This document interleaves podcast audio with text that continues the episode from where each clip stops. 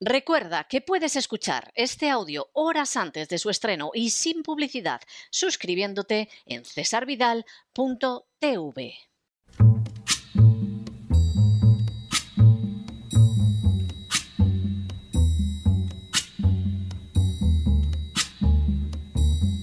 La voz con César Vidal, desde el exilio. When the night has come and the land is dark and the moon is the only light we'll see. No, I won't be afraid. Oh, I won't be afraid just as long as you stand, stand by me. Muy buenos días, muy buenas tardes, muy buenas noches y muy bienvenidos a esta nueva singladura de la voz. Soy César Vidal, hoy es el lunes 14 de marzo de 2022 y me dirijo a los hispanoparlantes de ambos hemisferios, a los situados a uno y otro lado del Atlántico y como siempre lo hago desde el exilio.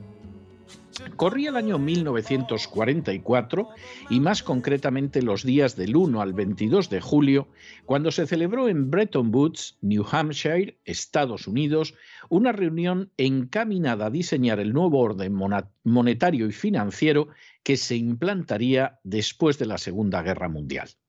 Aunque de la reunión en la que participaron las 44 naciones aliadas que combatían al eje, surgieron instituciones como el Banco Internacional de Reconstrucción y Fomento, que es parte del actual grupo del Banco Mundial, y el Fondo Monetario Internacional, sin duda la resolución más importante que se adoptó fue la de convertir el dólar en la moneda de intercambio mundial internacional. Semejante medida implicaba convertir a Estados Unidos en la primera potencia mundial, pero no sobre la base de su poderío militar, sino sobre la del tráfico mercantil. Gran Bretaña intentó imponer una solución alternativa consistente en que la moneda fuera en realidad una canasta donde confluyeran las divisas más importantes, incluyendo, por supuesto, la libra esterlina. Sin embargo, Estados Unidos no toleró semejante posibilidad. Y en adelante, Estados Unidos sería la primera potencia mundial, llegando con la caída de la Unión Soviética en 1991 a convertirse en la única. No solo eso, podría multiplicar su deuda hasta niveles astronómicos simplemente porque al ser el dólar la moneda de intercambio universal, el dinero de todo el mundo acaba pasando por Estados Unidos y pagando su endeudamiento. De hecho, sin el dólar, el volumen de deuda de Estados Unidos habría desembocado ya hace años en su quiebra y en una intervención económica internacional. Si un día el dólar dejara de ser esa moneda de intercambio universal, Estados Unidos seguramente no podría pagar la deuda. Su economía sufriría un golpe colosal y sin duda alguna perdería su puesto como primera potencia mundial. En las últimas horas hemos tenido nuevas noticias sobre la relación de la agenda globalista con la crisis de Ucrania. Sin ánimo de ser exhaustivos, los hechos son los siguientes. Primero, en el año 2002 se publicaron las memorias de David Rockefeller. En las mismas, el magnate americano revelaba que formaba parte de un grupo al que él mismo denominaba cábala secreta, cuyas metas chocaban con los intereses nacionales de los Estados Unidos al pretender crear una sola estructura social, política y económica, un solo mundo que lógicamente se encontraría bajo su control. Segundo, tras realizar esa afirmación, David Rockefeller señalaba como organizaciones del tipo del Club Bilderberg, la Trilateral o el Consejo de Relaciones Exteriores habían sido creadas para avanzar esa agenda globalista e incluso llegaba a señalar cómo el propio régimen cubano se había integrado en ese proyecto tras la caída de la Unión Soviética. Tercero, en el año 2008, el Foro Económico Mundial, también conocido como Foro de Davos por la ciudad suiza en que suele reunirse, lanzó la cumbre inaugural sobre la agenda global en Dubái. En el curso de esa reunión, en la que estuvieron presentes 700 expertos mundiales, se abordó la realización de 68 cambios globales que debían afectar a todo el planeta. Cuarto, en los años siguientes, la agenda globalista recibió varias reformulaciones, como la denominada Agenda 2030 de la ONU o como el gran reseteo del Foro Económico Mundial o Foro de Davos. Quinto, en el año 2020, el Foro Económico Mundial incluso llegó a publicar un breve vídeo publicitario anunciando ocho predicciones para el mundo en el año 2030, precisamente el año que da nombre también a la agenda globalista de la Organización de Naciones Unidas. Sexto, el vídeo, que comenzaba afirmando no tendrás nada y serás feliz, señalaba como su tercera predicción que los Estados Unidos no serán la superpotencia que dirige el mundo. Un puñado de países gobernará. En otras palabras, para el año 2030 habría terminado, según el Foro Económico Mundial, el periodo de hegemonía de los Estados Unidos. Séptimo, este plan ha ido discurriendo en paralelo a otros procesos de la agenda globalista, como la imposición de la ideología de género, la legalización de las drogas, el sometimiento de la Unión Europea a la deuda perpetua, la insistencia en el calentamiento global como argumento para controlar las economías nacionales y el impulso a la inmigración ilegal que, según el vídeo citado, tendría que afectar a mil millones de personas. Octavo, a pesar de que el peso de las tesis globalistas ha ido siendo creciente durante los últimos años, persistían escollos para su avance total, como son la inestabilidad de un sistema financiero no saneado tras la crisis del 2008, sino con malformaciones crecientes, una Unión Europea endeudada parcial, pero no totalmente, la existencia de naciones que se resisten a integrarse en la agenda globalista, como es el caso de Rusia, Brasil, Hungría y por supuesto China, la actividad de robustos movimientos pro vida y pro familia y la todavía existente hegemonía monetaria de los Estados Unidos. Noveno, la manera de ocultar la crisis del sistema económico, que desde hace más de un año muestra signos inquietantes de descontrol inflacionario, de someter a la Unión Europea y de descabalgar a Estados Unidos de su posición de hegemonía única mantenida desde 1991, tenía que pasar por crear una situación que incluyera todas esas repercusiones y a la vez distrajera a la opinión pública y hallara un chivo expiatorio. Esas finalidades se cumplen con la actual crisis de Ucrania. Décimo. Ucrania ha sido desde el siglo pasado una nación artificial totalmente sometida a los dictados de la agenda globalista. En el año 2014, tanto George Soros como la administración globalista de Obama perpetraron en Ucrania un golpe de Estado que no solo permitió mantener la corrupción existente, que favoreció, entre otros, a miembros de la familia Biden, sino que además creó una situación de tensión contra Rusia al bombardear durante ocho años los nacionalistas ucranianos las regiones de Donetsk y Lugansk, causando no menos de 14.000 víctimas mortales civiles. Provocar, por lo tanto, un conflicto en Ucrania que distrajera la opinión pública del empeoramiento de la situación económica y permitiera avanzar hacia otras metas de la agenda globalista, constituía, al menos en teoría, una meta considerablemente fácil. Un décimo. La provocación para el conflicto partió de afirmar que Ucrania entraría en la OTAN, lo que significaba que se violarían una vez más las promesas formuladas a Rusia de que la OTAN no avanzaría hacia el este que inmediatamente desaparecería el principio de doble destrucción nuclear asegurada en contra de Rusia y que Rusia se vería obligada a responder de la misma manera que lo haría Estados Unidos si instalaran armamento nuclear en naciones como México, Puerto Rico o Cuba. Duodécimo. Rusia intentó inicialmente solventar la situación por la vía diplomática y al quedar esta bloqueada por la NATO y por Ucrania, optó por intervenir militarmente en territorio ucraniano, posiblemente sabedora ya de que esta nación albergaba otras armas de destrucción masiva, concretamente de carácter bioquímico. Décimo tercero. La respuesta inmediata de las naciones de la NATO consistió en lanzar un conjunto de graves sanciones económicas contra Rusia que de entrada causan un daño extraordinario a las economías de la Unión Europea y que lo causan por añadidura cuando Alemania, la locomotora de la Unión Europea, acaba de entrar en recesión. En otras palabras, las sanciones contra Rusia tienen desde el principio un efecto letal sobre las economías europeas. Décimo cuarto. De forma nada sorprendente, BlackRock advirtió hace unos días a los inversores que no deberían invertir en la Unión Europea, ya que salvo Alemania y las naciones denominadas frugales del norte, el resto, incluida Francia, tendría muchas posibilidades de quebrar en los próximos meses al no poder pagar la deuda nacional. Décimo quinto. De manera fácilmente comprensible, los gobiernos europeos atribuyeron inmediatamente los problemas que llevaban creando desde hacía décadas a la intervención rusa en Ucrania. Se trataba de un paso fácil de dar porque no menos de la tercera parte del Parlamento Europeo, desde la extrema izquierda hasta la derecha, está formado por gentes que las organizaciones de George Soros han definido como confiables. Además, Josep Borrell, el propio ministro de Asuntos Exteriores de la Unión Europea, es un hombre sometido a los deseos de Soros. Y no pocos gobiernos están entregados a la agenda globalista expresamente, como es el caso de los de Francia, España o Italia. Décimo sexto.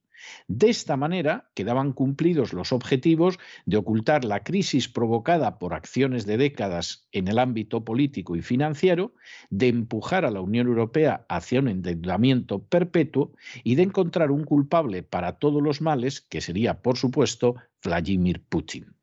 Décimo séptimo. Todos los pasos de manipulación informativa, de censura de derechos como la libertad de expresión y de control social perpetrados en los dos últimos años habrían sido un verdadero ensayo para facilitar el alcanzar esas metas. Décimo octavo. En paralelo, toda la crisis queda encauzada de manera oculta, pero no por ello menos eficaz, hacia desplazar a Estados Unidos de su posición hegemónica. Décimo noveno. De entrada, las sanciones contra Rusia, aprobadas por un presidente senil que muestra cada día más signos de no encontrarse en plena posesión de sus facultades mentales, no van a ser aplicadas por la mayor parte del globo. Vigésimo. Basta contemplar un mapa para darse cuenta de que la mayor parte del planeta no aplicará ninguna sanción contra Rusia. Ciertamente lo hacen con matices e incluso a regañadientes las naciones de la OTAN y de la Unión Europea, al igual que Corea del Sur, Japón y parcialmente Australia. Sin embargo, ni Hispanoamérica ni Asia, con las excepciones señaladas, ni África, están yendo más allá de las condenas formales que no implican golpe económico alguno. En ese sentido, naciones como India y México, como Argentina y Pakistán, simplemente han verbalizado la conducta de la inmensa mayoría de sus continentes en contra de sancionar económicamente a Rusia. Vigésimo primero. De forma bien reveladora, los propios dirigentes de Arabia Saudí y los Emiratos Árabes se han negado a responder a las llamadas del presidente Biden en solicitud de colaboración en las sanciones contra Rusia. Vigésimo segundo. Esta circunstancia no solo disminuye el impacto de las sanciones económicas contra Rusia, sino que además contribuye de manera directa a ampliar un ámbito monetario internacional donde las transacciones ya no se realizarían en dólares. Vigésimo tercero. En otras palabras, podríamos estar siendo testigos de un proceso en virtud del cual Estados Unidos perdería el instrumento que le ha permitido ser la primera potencia mundial desde 1944. Vigésimo cuarto. Ese proceso coincidiría además con un endeudamiento nacional desmesurado que de no contar con el dólar como moneda de intercambio universal habría llevado a Estados Unidos a la quiebra hace años. Y vigésimo quinto, si el proceso continúa, por lo tanto, el mundo habrá avanzado de manera extraordinaria y quizá irreversible hacia el dominio de la agenda globalista para verse sometido a la peor dictadura de la historia, una dictadura en la que las personas no tendrán nada pero se supone que serán felices. A lo largo de la historia, el género humano no ha conocido un plan de dominio más absoluto y totalitario que el impulsado por la agenda globalista. Si los nazis pretendieron reordenar Europa e imponer el dominio de la raza aria, si los comunistas soñaron con cambiar el mundo de base hundiendo al imperio burgués, la agenda globalista aspira a alterar totalmente la situación económica, social y política de todo el mundo para colocarlo en muy pocas manos, pero además pretende hacer lo mismo incluso con la naturaleza humana, como si sus dirigentes fueran el mismo Dios.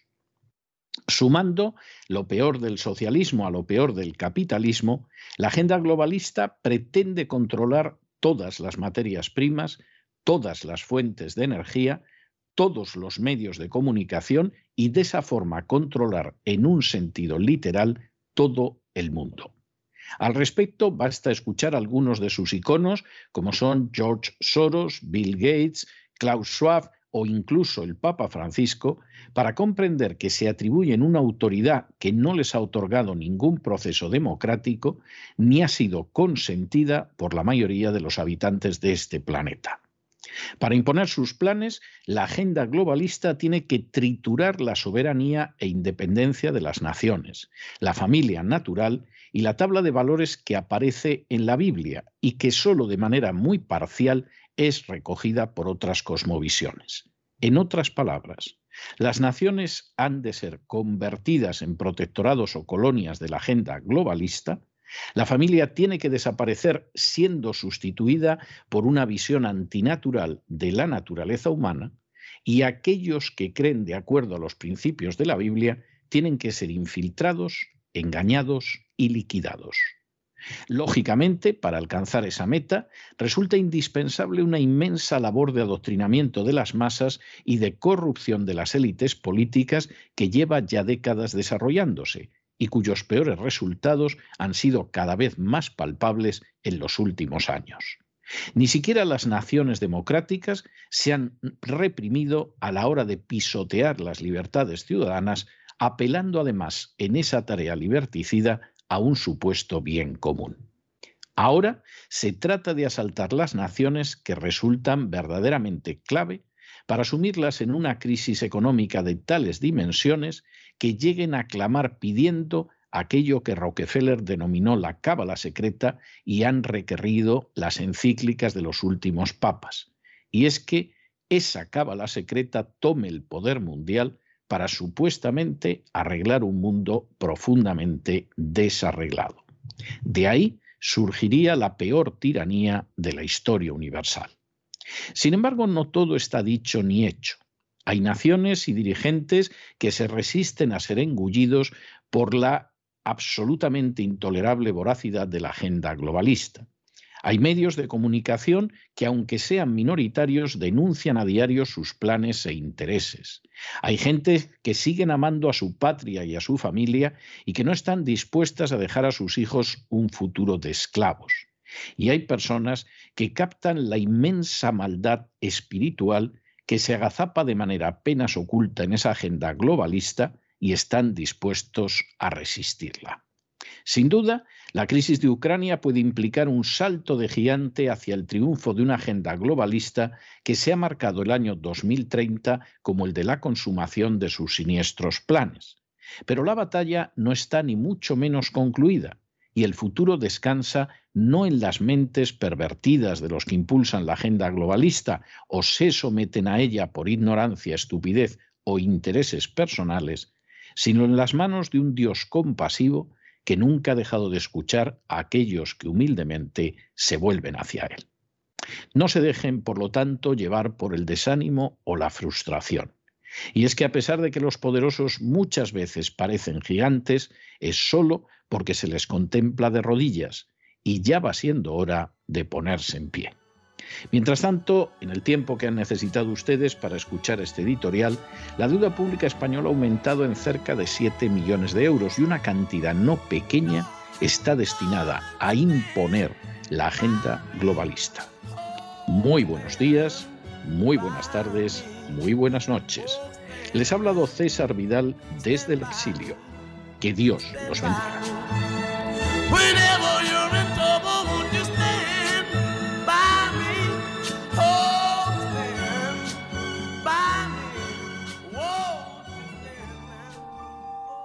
Esta sección está patrocinada por crowdfunding con el siguiente mensaje.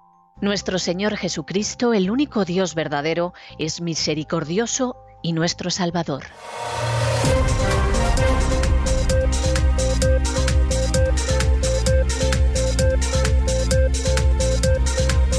Las noticias del día.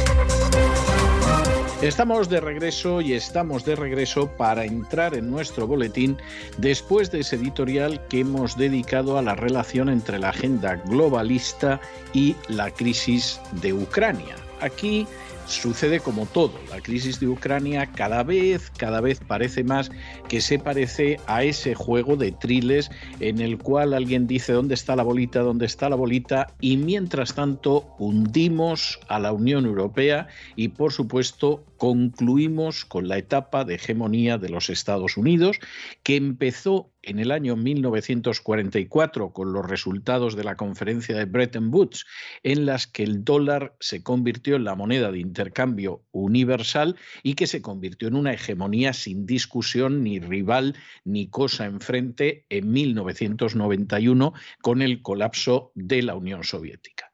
Bueno, pues aquí con toda la historia de Ucrania y demás historias, con una historia en la cual realmente es que la intervención rusa estaba servida. Si no había una vía diplomática al conflicto, pues evidentemente se producen avances dentro de la agenda globalista.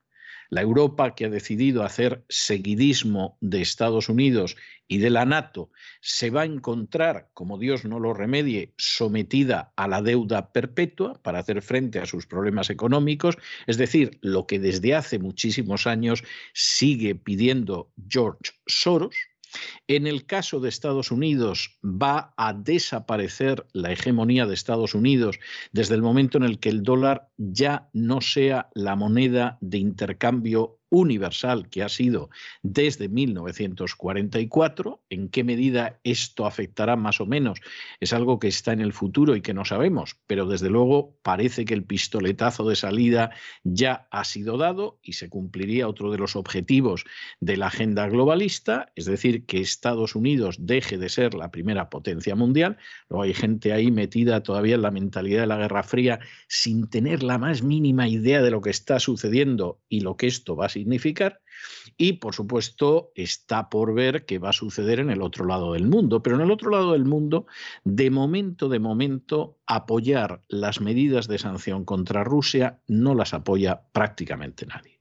Estamos hablando de la NATO, que bueno, tiene su lógica, claro, para eso están en la NATO, este, con regañadientes, con protestas, arrastrando los pies, pero bueno, se puede decir que en mayor o menor medida suscriben esas sanciones estaría el Japón, cosa lógica, porque el Japón en estos momentos sueña con invadir las Islas Kuriles, que son de Rusia y que perdió al final de la Segunda Guerra Mundial, y por lo tanto piensa a ver si Rusia se pega el batacazo y yo entro en las Kuriles.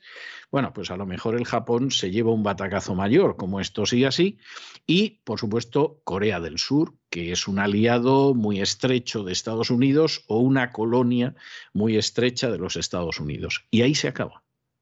En Asia nadie más apoya las sanciones. En África nadie las apoya, a lo mejor Marruecos, por eso de seguir una política proamericana que le permita asestar el golpe a España cuando le apetezca. Y en Hispanoamérica absolutamente nadie. Podrá haber condenas verbales, podrán decir que es intolerable, injusta la invasión de Ucrania, todo eso sí. Pero luego, a la hora de aplicar sanciones económicas, no se apunta a nadie. La mayoría mira para otro lado y no las aplica, y luego hay una serie de naciones que no las aplican y que además lo dicen.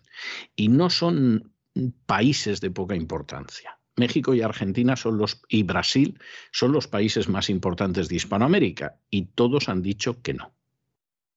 De manera que esta es la situación. No veo yo ni siquiera a Colombia, a pesar de que es socio no nato de Estados Unidos o no OTAN, ni siquiera veo yo a Colombia aplicando esas sanciones a Rusia.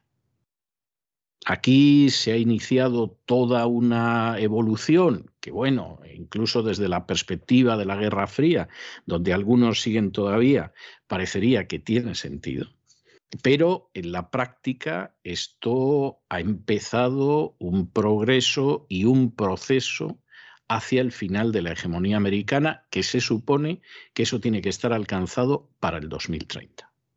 Luego saque cada cual sus conclusiones, que siga pensando en lo que quiera, pero esto, esto da la sensación de que efectivamente ha sido un gran avance de la agenda globalista y que el golpe grande al final lo va a sufrir Estados Unidos y no digamos ya sus aliados europeos, porque esos hasta BlackRock está diciendo que lo tienen mal es para reflexionar en ello. Claro, como hay gente que a pesar de que ve el pin de la Agenda 2030 en todas las solapas, incluidas las regias, se empeña en que no existe la agenda globalista y que vivimos en los años 70, pues habrá gente que no se enterará.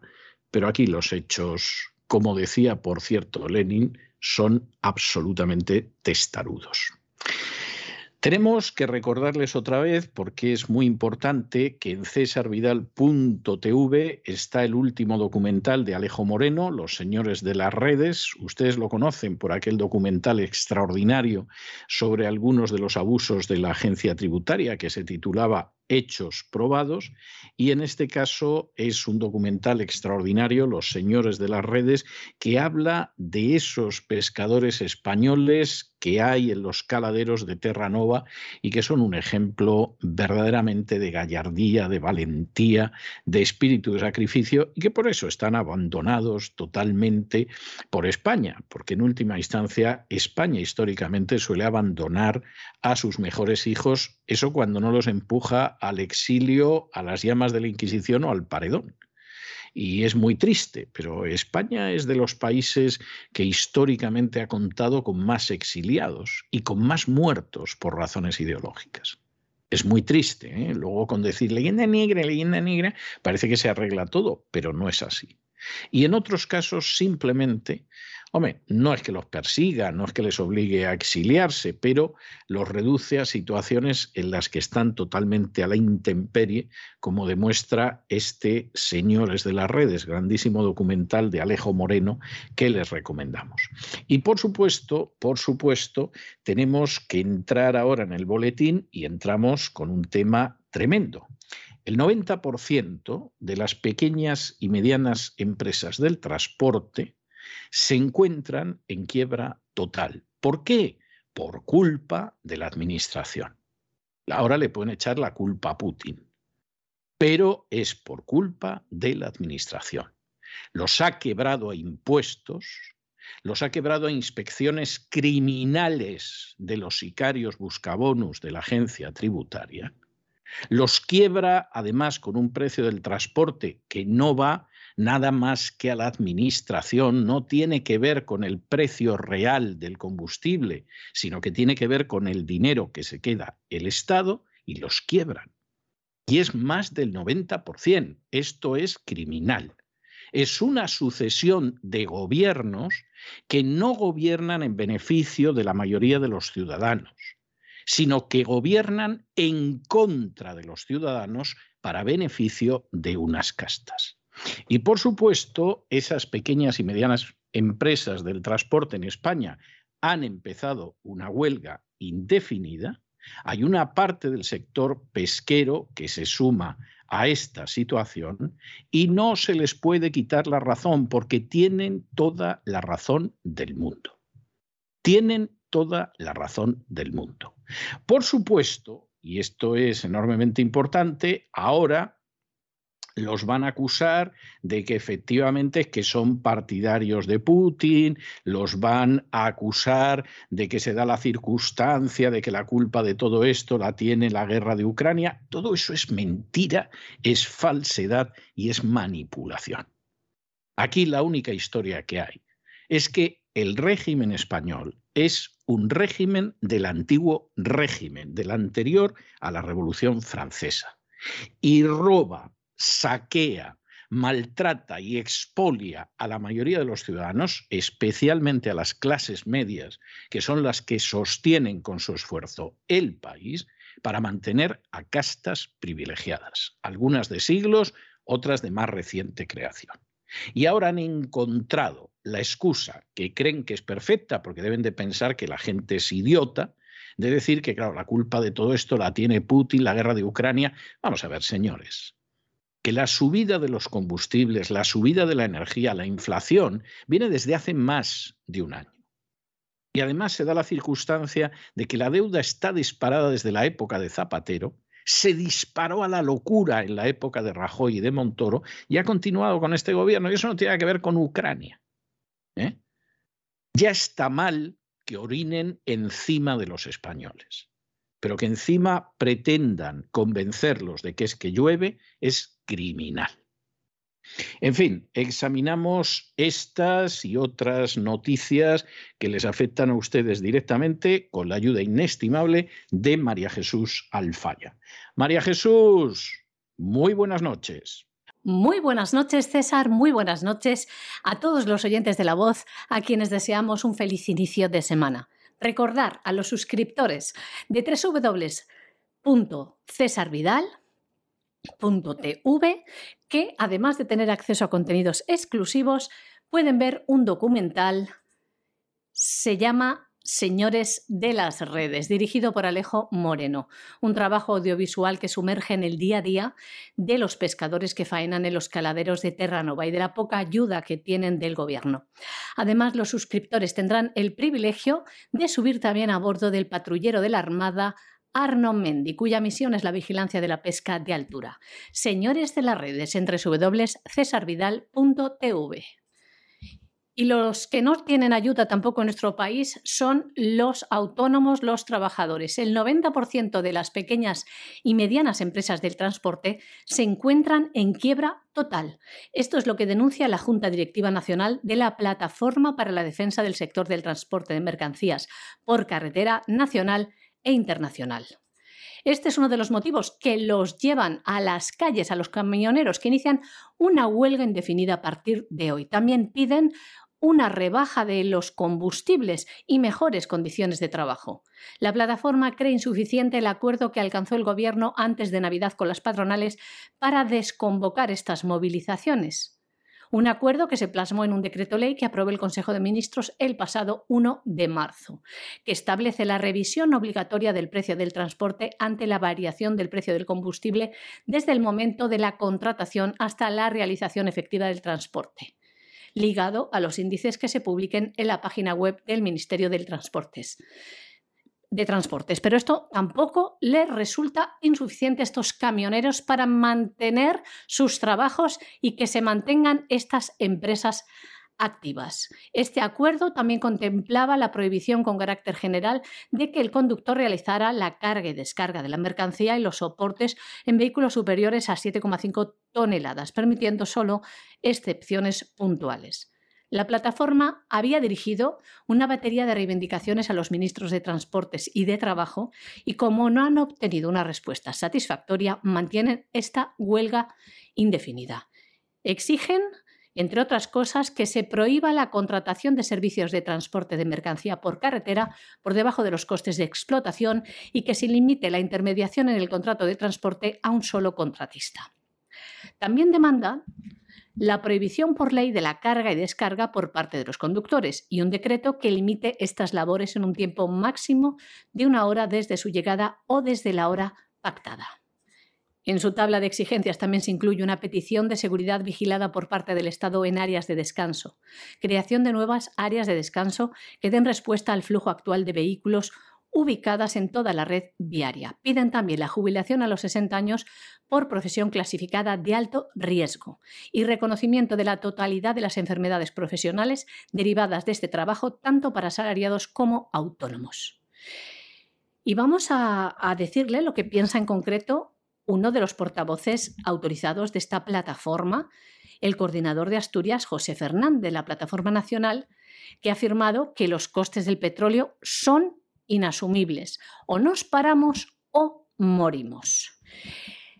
Lo que nos ha llamado la atención, para que se hagan una idea de la manipulación y del nivel de los medios de comunicación de España, vamos a reproducirles parte casi toda la entrevista eh, producida en el diario El Plural, que nos deja con la boca abierta.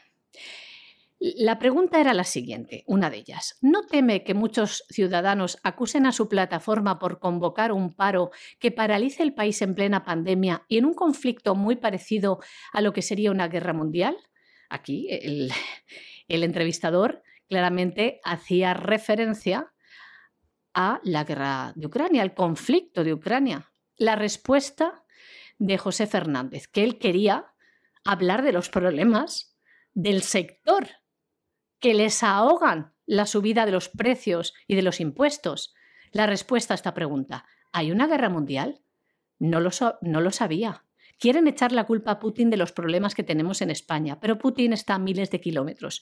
Putin no tiene la culpa de que, en España tengamos unos políticos ineptos, inútiles y corruptos. Si nos echan la culpa, nos la echarán, pero no nos importa. Con pérdidas no podemos trabajar. Lo que nos importa es que se solucione nuestro problema. El transporte es un sector estratégico que se necesita para mover el país y no se puede dejar en la absoluta ruina, algo que es provocado desde el Ministerio.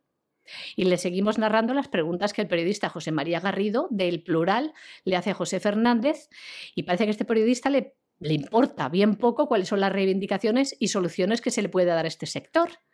Y está más preocupado por el conflicto en Ucrania. Es que no tiene desperdicio esta entrevista. La pregunta, que sea la única patronal de Europa que amenace con un paro en plena pandemia y conflicto de Ucrania, ¿de verdad, insiste, como ven, no les da un poco de vértigo? Respuesta, ¿Por qué me metes en el conflicto de Ucrania? ¿Sabes lo que está pasando en Ucrania con ese nazi de Zelensky que tenía laboratorios de armas biológicas para, mitad a la mitad, para matar a la mitad de la humanidad? ¿Sabes eso? le responde al periodista. Y entonces insiste el periodista, ¿ustedes defienden a Putin entonces? Y responde el em, portavoz de esta plataforma nacional de transportistas. Yo no defiendo a Putin. Yo defiendo la legalidad y no el nuevo orden mundial que nos quieren implantar, la esclavitud moderna. Y insiste la pregunta, el periodista, ¿pero Putin entonces no tiene nada que ver para ustedes en la subida del precio del petróleo? Es que no tiene desperdicio esta pregunta. Respuesta, porque le cortaron la entrada del petróleo ruso. ¿Para qué le ponen imposiciones? ¿Por qué no le interesa a los americanos y al baboso ese que tienen de presidente Biden que está detrás de él el sionismo satánico? ¿A quién quieren engañar con ese cuento chino de la guerra de Ucrania? Vayan a ver los laboratorios que tenían armados para destruir a la mitad de la humanidad el nazi ese que tenía en Ucrania matando rusos para hablar ruso. En España no hay guerra. ¿Cómo me mezclas el transporte con la guerra? No se puede echar la culpa a Rusia. Antes de que entrasen en conflicto con Ucrania ya estaba subiendo el petróleo. Y repregunta el periodista, ¿por la pandemia? Y responde el portavoz de los transportistas, José María Garrido. No, perdón, José María Garrido es el periodista. Responde José Fernández, coordinador en Asturias. ¿Era la pandemia la que provocó la subida del petróleo? No lo sabía. Igual entró el virus en los pozos petrolíferos. Ha respondido con mucha inteligencia porque es que esto no tiene precio. ¿Saben ustedes cómo titula este periodista José María Garrido este artículo que además está incluido en la sección de economía de este diario? La plataforma de empresarios que convoca la huelga de transportes para parar España defiende a Rusia y llama nazi a Zelensky. Toma, ya ahí lo tienen. Este es el nivel de información que tenemos, desgraciadamente, en nuestro país. Y continuando con la huelga de transportistas, decirles también que gran parte del sector pesquero se ha unido también a estos paros por la subida del combustible que les impide salir a faenar, no les compensa. Los pescadores empiezan a amarrar la flota por los precios disparados del combustible. Bueno, bueno, bueno, bueno, bueno. Y por supuesto, como hay gente que vive con esto de la cuestión solidaria, Open Arms, en fin, los que se dedican a recoger ilegales en el mar. El Padre Ángel, ¿cómo no? El Padre Ángel, qué fiesta de cobro de subvenciones en la que no está el Padre Ángel. La Fundación del Convento de Santa Clara y otros se traen a España 220 refugiados ucranianos. Vamos a ver, no es que tengamos nada en contra de que se acoja refugiados, pero la obligación de todos es atender sobre todo a las necesidades de la gente del país. Es así. Que luego Sor Lucía Caram quiere seguir cobrando subvenciones y aparecer como la monja dicharachera argentino-catalana. Bueno, pues es un problema suyo. Que con el padre Ángel pasa igual, porque es lo mismo, pues es otro problema. Porque esto al final no lo va a pagar Sor Lucía Caram, ni el padre Ángel, ni el convento de Santa Clara, ni los de Open Arms. ¿Esto quién lo va a pagar? Pues vosotros, queridos niños en un país que ha decidido a lo loco, porque le ha parecido bien al presidente del gobierno, acoger como quien no quiere la cosa, que es algo, pero verdaderamente de campeonato, acoger ni más ni menos que, eh, vamos, dar la residencia ni más ni menos a que a, eh, a lo tonto, a lo tonto, 100.000 ilegales ucranianos. Ustedes cuando empiecen a ver que el ucraniano tiene aspecto de venir del Rif o de regiones al sur del Sáhara, pero dice que es ucraniano y se llama Korolenka, por ejemplo, bueno, pues van a ver lo que se van a divertir, pero de lo lindo. O sea, esto va a ser, pero verdaderamente algo de impresión, de impresión. Pero claro, es que esto mueve mucho dinero. Esa es la tristísima situación y eso mueve, pero muchísimo dinero. Y en esta situación, pues, pues con estas andamos. Ya verán ustedes cómo van las cosas, ¿no? En fin, es, es verdaderamente tremendo. La madrugada del pasado domingo aterrizaba en el aeropuerto del Prat, procedente de Varsovia, un avión con 220 refugiados ucranianos. Han llegado con el patrocinio de la ONG Open Arms y la Fundación Solidaire, con colaboración de otras entidades sociales como la Fundación del Convento de Santa Clara, de Sor Lucía Caram o del Padre Ángel, y también otras fundaciones empresariales. Una operación organizada como les decimos, por la ONG del catalán Oscar Camps, Open Arms, junto a la Fundación Solidaire. En este vuelo viajaban regidores también de los consistorios de Badalona y Manresa, entre otras autoridades funcionarios públicos que habían volado a Varsovia en el mismo avión para organizar la salida de estos refugiados desde Varsovia, la capital de Polonia. Parte de estos refugiados son la mayoría mujeres y niños. Ya están en Badalona, acogidos principalmente por familias y también por la Cruz Roja. 70 han ido a Manresa y un grupo más pequeño se ha desplazado a Guisona. Y otra parte, gran parte, ha viajado en el mismo avión hasta Madrid.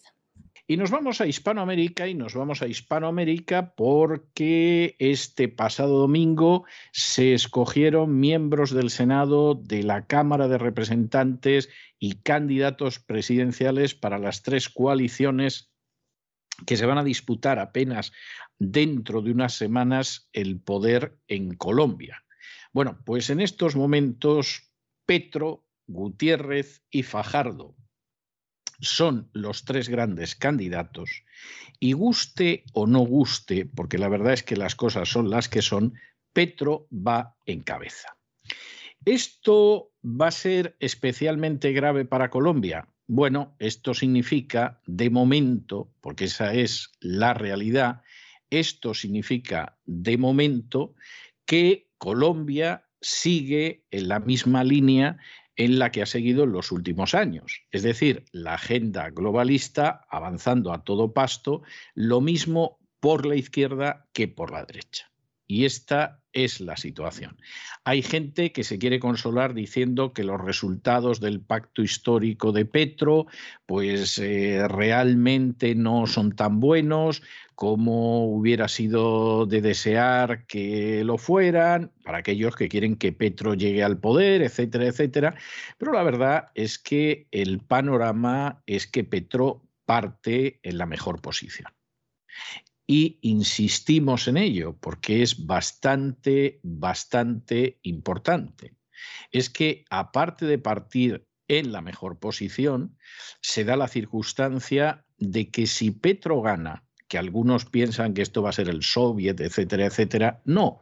va a ser la continuación de la agenda globalista. Por la izquierda, pero la continuación de la agenda globalista, como en estos momentos el actual presidente de Colombia avanza la agenda globalista. Esa es la triste realidad. Este pasado domingo tuvieron lugar elecciones en Colombia. Se escogieron a los miembros del Senado, a la Cámara de Representantes y los candidatos presidenciales por las tres coaliciones. Gustavo Petro ha resultado ganador por pacto histórico. Equipo por Colombia tendrá al frente a Federico Gutiérrez y Centro Esperanza a Sergio Fajardo se enfrentarán a la primera vuelta de las elecciones por la presidencia de Colombia que se disputará el próximo 27 de mayo. Se han conocido los resultados de las votaciones legislativas para el Senado, que está compuesto por 108 miembros y que están dispuestos de esta manera. 100 senadores por circunscripción nacional. Cinco escaños que, sin importar los resultados obtenidos, es decir, si los ciudadanos colombianos los han votado o no los han votado, van para los antiguos guerrilleros de las FARC, el partido conocido ahora con el nombre de Comunes. Recuerden que el acuerdo de paz entre comillas, firmado en el año 2016 con estos narcoterroristas de las FARC, estableció que este partido tiene cinco puestos fijos en el Senado y cinco en la Cámara, les voten los ciudadanos o no les voten. El último escaño es para el candidato a la presidencia de la República que ocupe el segundo lugar en las elecciones. Cabe resaltar que para las elecciones del año 2022 estaban inscritos 934 candidatos en 25 listas para el Senado y 22 candidatos en 9 listas para la circunscripción especial indígena. Bueno, y finalmente este fin de semana, Gabriel Boric, el candidato de izquierda, que es el nuevo presidente de Chile, pronunció su discurso, discurso al que acudieron en la toma de posesión pues distintos jefes de Estado y de gobierno de todo el mundo, entre ellos el rey Felipe VI. El discurso, pues hombre, fue un discurso, si ustedes quieren, muy emotivo, pero de estos discursos que no te esperas nada bueno. Porque claro, si al final lo más importante del discurso es acordarse del golpe de Estado de 1973 que derribó a Salvador Allende, mal vamos. Sinceramente. Este discurso en un momento determinado, cuando ya Pinochet había salido del poder y se reinstauraba la democracia en Chile y tal, bueno, hubiera podido tener un cierto sentido. Pero cuando ya en estos momentos el centro del discurso es la cuestión del golpe de Estado contra Allende, pues evidentemente mal vamos. Mal vamos, mal vamos. Esa es la realidad. ¿Qué va a hacer Boric? Va a seguir la agenda globalista. No lo duden ustedes. Si hubiera ganado un candidato de la derecha, como por ejemplo en Ecuador, pues a lo mejor hubieran tenido ustedes agenda globalista, pero con candidato de la derecha ha ganado un candidato de la izquierda con serios problemas mentales. Esto no lo decimos ni mucho menos en tono de sorna o de burla, todo lo contrario, lo decimos con inmensa preocupación. Tiene serios problemas psicológicos y está en tratamiento, lo cual es algo que puede provocar nuestra conmiseración, nuestra compasión y nuestra solidaridad. Pero en cualquiera de los casos no deja de ser muy, muy inquietante. Y en este sentido, pues evidentemente lo que va a suceder en Chile no es difícil de entender. Es muy posible que Chile vaya hacia una constitución globalista que no va a ser como la de Venezuela y mucho menos como la de Cuba. Van a copiar la constitución de Cuba. La constitución de Cuba no la ha copiado nadie a lo largo de su historia. Nadie. La constitución de Venezuela es una constitución distinta y muy sofisticada muy bien hecha, además. Podrá ser perversa, pero muy bien hecha, no como la de Cuba, que es una ventosidad. Y en medio de toda esta situación, la de Chile seguramente va a ser una constitución todavía más sofisticada y en la línea de convertir a Chile simplemente en un protectorado, en una colonia de la agenda globalista. Dios quiera que no sea así, pero seguiremos informando. El izquierdista Gabriel Boric, de 36 años, asumía el pasado viernes la presidencia de Chile en un acto cargado de simbolismo celebrado en el Congreso. A él acudieron un nutrido grupo de jefes de Estado y de Gobierno de todo el mundo, entre ellos el rey de España, Felipe VI. Un discurso que no dejó indiferente a nadie. Hizo referencia al expresidente, derrocado en un golpe de Estado en el año 1973, que optó, decía, por no abandonar el Palacio de la Moneda y terminó muriendo en su interior. Decía cosas como estas, Gabriel Boric. Hoy era necesario hablar, mañana todos juntos a trabajar. Como pronosticara hace casi 50 años Salvador Allende, estamos de nuevo, compatriotas, abriendo las grandes alamedas por donde pase el hombre libre, el hombre y la mujer libre, para construir una sociedad mejor. Seguimos. Viva Chile. Esto es lo que decía desde el edificio presidencial, desde el balcón. Hace solo 10 años, Boric era un dirigente estudiantil que se manifestaba en las calles por la educación gratuita. Hay que decir también que según la última encuesta, un 57% de los chilenos tiene una imagen positiva muy positiva del presidente de Chile, Gabriel Boric. Y así lo revelaba la encuesta Plaza Pública CADEM, que indica que la imagen es más positiva entre las mujeres, un 58%, los jóvenes de entre 18 y 34 años le apoyan en un 64%, los sectores económicos medios en un 60%, los habitantes de la capital de Santiago también en un 60% y los que se identifican con la izquierda le apoyan en un 86%. Decía también Boric en este discurso, en Chile no sobra nadie, la democracia la construimos juntos y la vida que soñamos solo puede nacer de la convivencia, el diálogo, la democracia, la colaboración y no de la exclusión. Pidió además abrazarse como sociedad y volver a sonreír, que este sea el gobierno del pueblo y que ustedes lo sientan como su gobierno. Y para eso vamos a necesitar a todos, gobierno y oposición, empresarios y movimientos sociales. El nuevo presidente afirmó también desde este balcón de la moneda que era necesario hablar, pero luego hay que ponerse a trabajar. Que se nos juzgue por nuestras obras y no por nuestras palabras, también decía. Boric es el primer presidente que no forma parte de los dos bloques de centro que gobernaron el país desde el retorno a la democracia en el año 1990. Liderará además el primer gabinete con más mujeres que hombres del continente y ha prometido que la lucha feminista él será un eje fundamental de su gobierno. Bregado en las luchas estudiantiles y crítico con el modelo neoliberal instalado durante la dictadura militar, Boric dijo que es necesario redistribuir la riqueza en Chile, uno de los países más desiguales de la región y donde miles de personas salieron en masa a manifestarse contra el gobierno, que al final lo tumbaron, el movimiento globalista en este discurso para que vean dónde va a ir enfocada su política de izquierdas, que dice así, cuando la riqueza se concentra solo en unos pocos, la paz es muy difícil.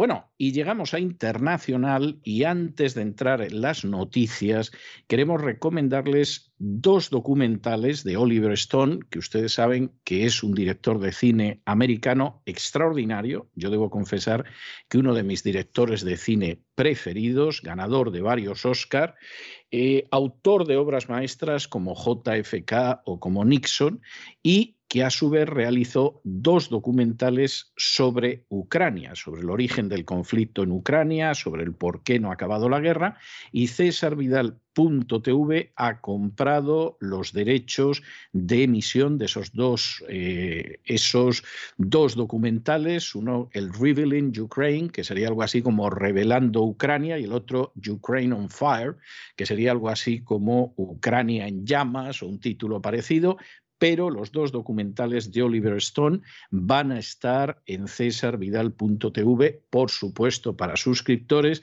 Y en este tiempo de tanta desinformación, de tanta información interesada y sesgada, les recomendamos que puedan ver los dos documentales porque son absolutamente excelentes, absolutamente excelentes. Y no nos vamos de Ucrania, porque resulta que Zelensky, dentro de su campaña de relaciones públicas, que se la están haciendo bastante bien, porque claro, nadie cuenta que cerró tres televisiones de la oposición, que tiene encerrado al principal dirigente de, la oposición, a Medvedchuk, que además se da la circunstancia de que ya aparecían los Panama Papers en los papeles de Panamá antes de convertirse convertirse en presidente. Es decir, le han hecho toda una composición que no se parece en nada a nada.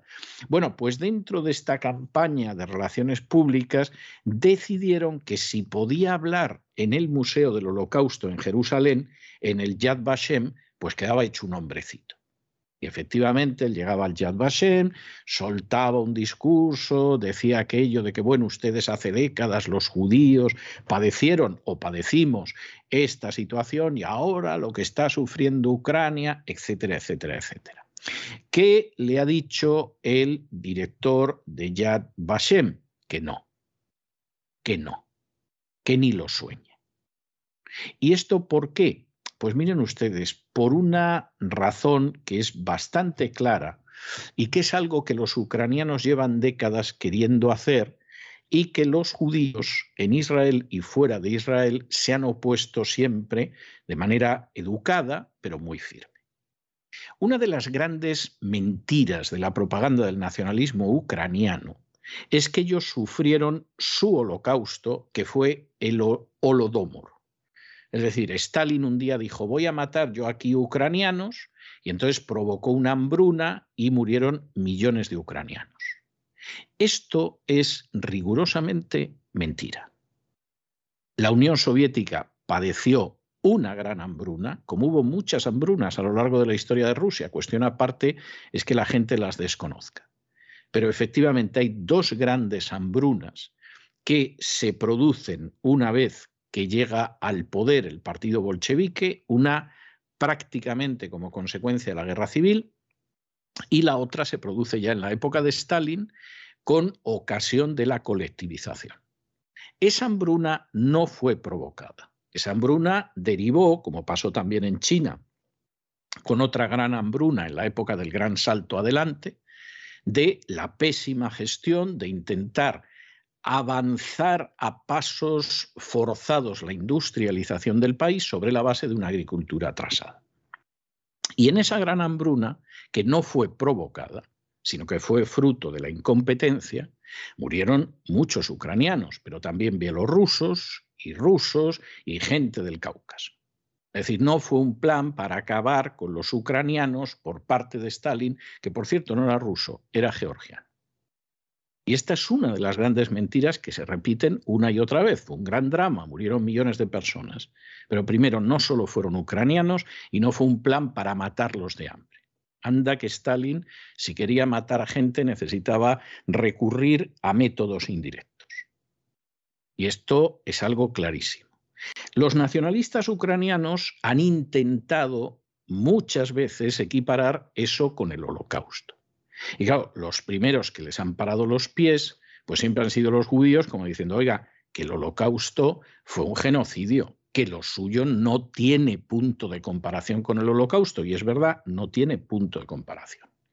Y ya hace años, y yo tuve ocasión de ver esto, aprovechando una visita de la Liga Antidifamación, que es una organización americana para combatir el antisemitismo en todo el mundo, los nacionalistas ucranianos quisieron venderles la historia de el Holodomor como el holocausto ucraniano.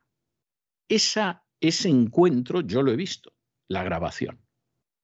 Y cuando los nacionalistas ucranianos empiezan a soltar su basura propagandística, en ese momento los judíos de la Liga Antidifamación les dicen, no sigan ustedes por ahí porque eso no es cierto, eso no es igual que el holocausto. Y en ese momento agachan las orejitas todos los nacionalistas ucranianos y se callan. Y aquí la idea es, hombre, vamos a ver si mentemos esto, además en el Museo del Holocausto, comparamos una cosa con otra y les han dicho que no. Luego habrá algún político israelí que diga, bueno, si da usted un discurso, pues hombre, yo lo transmito y todo lo demás. En fin, a fin de cuentas, usted también es judío, aunque hasta ahora no se haya notado mucho, y yo lo transmito. Pero la idea de jugar con el supuesto genocidio, no, hombre, no, eso es mentira. Es absolutamente mentira. Y es un insulto para todos los que murieron y no eran ucranianos. Y esto es algo muy importante recordarlo porque esa es la realidad. Antes de entrar en la información internacional, queremos recomendarles dos documentales del prestigioso director de Hollywood, Oliver Stone. Unos documentales que les explican el conflicto de Ucrania y por qué no ha acabado esta guerra. CésarVidal.tv ha comprado los derechos a la productora del afamado director de cine Oliver Stone y los suscriptores de www.cesarvidal.tv podrán disfrutar de Rebellion Ukraine y Ukraine on Fire. Si no son suscriptores, les animamos a que se hagan. Es por muy poquito al mes, www.cesarvidal.tv. Y continuamos con la información internacional aquí en las noticias del Día de la Voz de César Vidal. El embajador de Ucrania en Israel quería que el presidente ucraniano diera un discurso en el Museo Nacional del Holocausto para dirigirse a los israelíes y a los judíos de todo el mundo. Zelensky pretendía que el discurso contara con la participación de miembros de la Knesset, alcaldes de todo Israel y destacadas figuras públicas y también estudiosos del Holocausto. El presidente de la dirección de este Centro Mundial de la Conmemoración del Holocausto, Dani Dayan respondió al embajador ucraniano que el museo no podía acoger actos de naturaleza política. Los eventos que allí se celebran deben ajustarse al espíritu del lugar. Además, Dayan manifestó al embajador ucraniano que se oponía a la forma en la que le han hecho esta solicitud. Los funcionarios de Yad Vashem, que es esta organización, se sienten incómodos con este intento de comparar la guerra en Ucrania con el holocausto. Continuarán estas conversaciones con el embajador de Ucrania.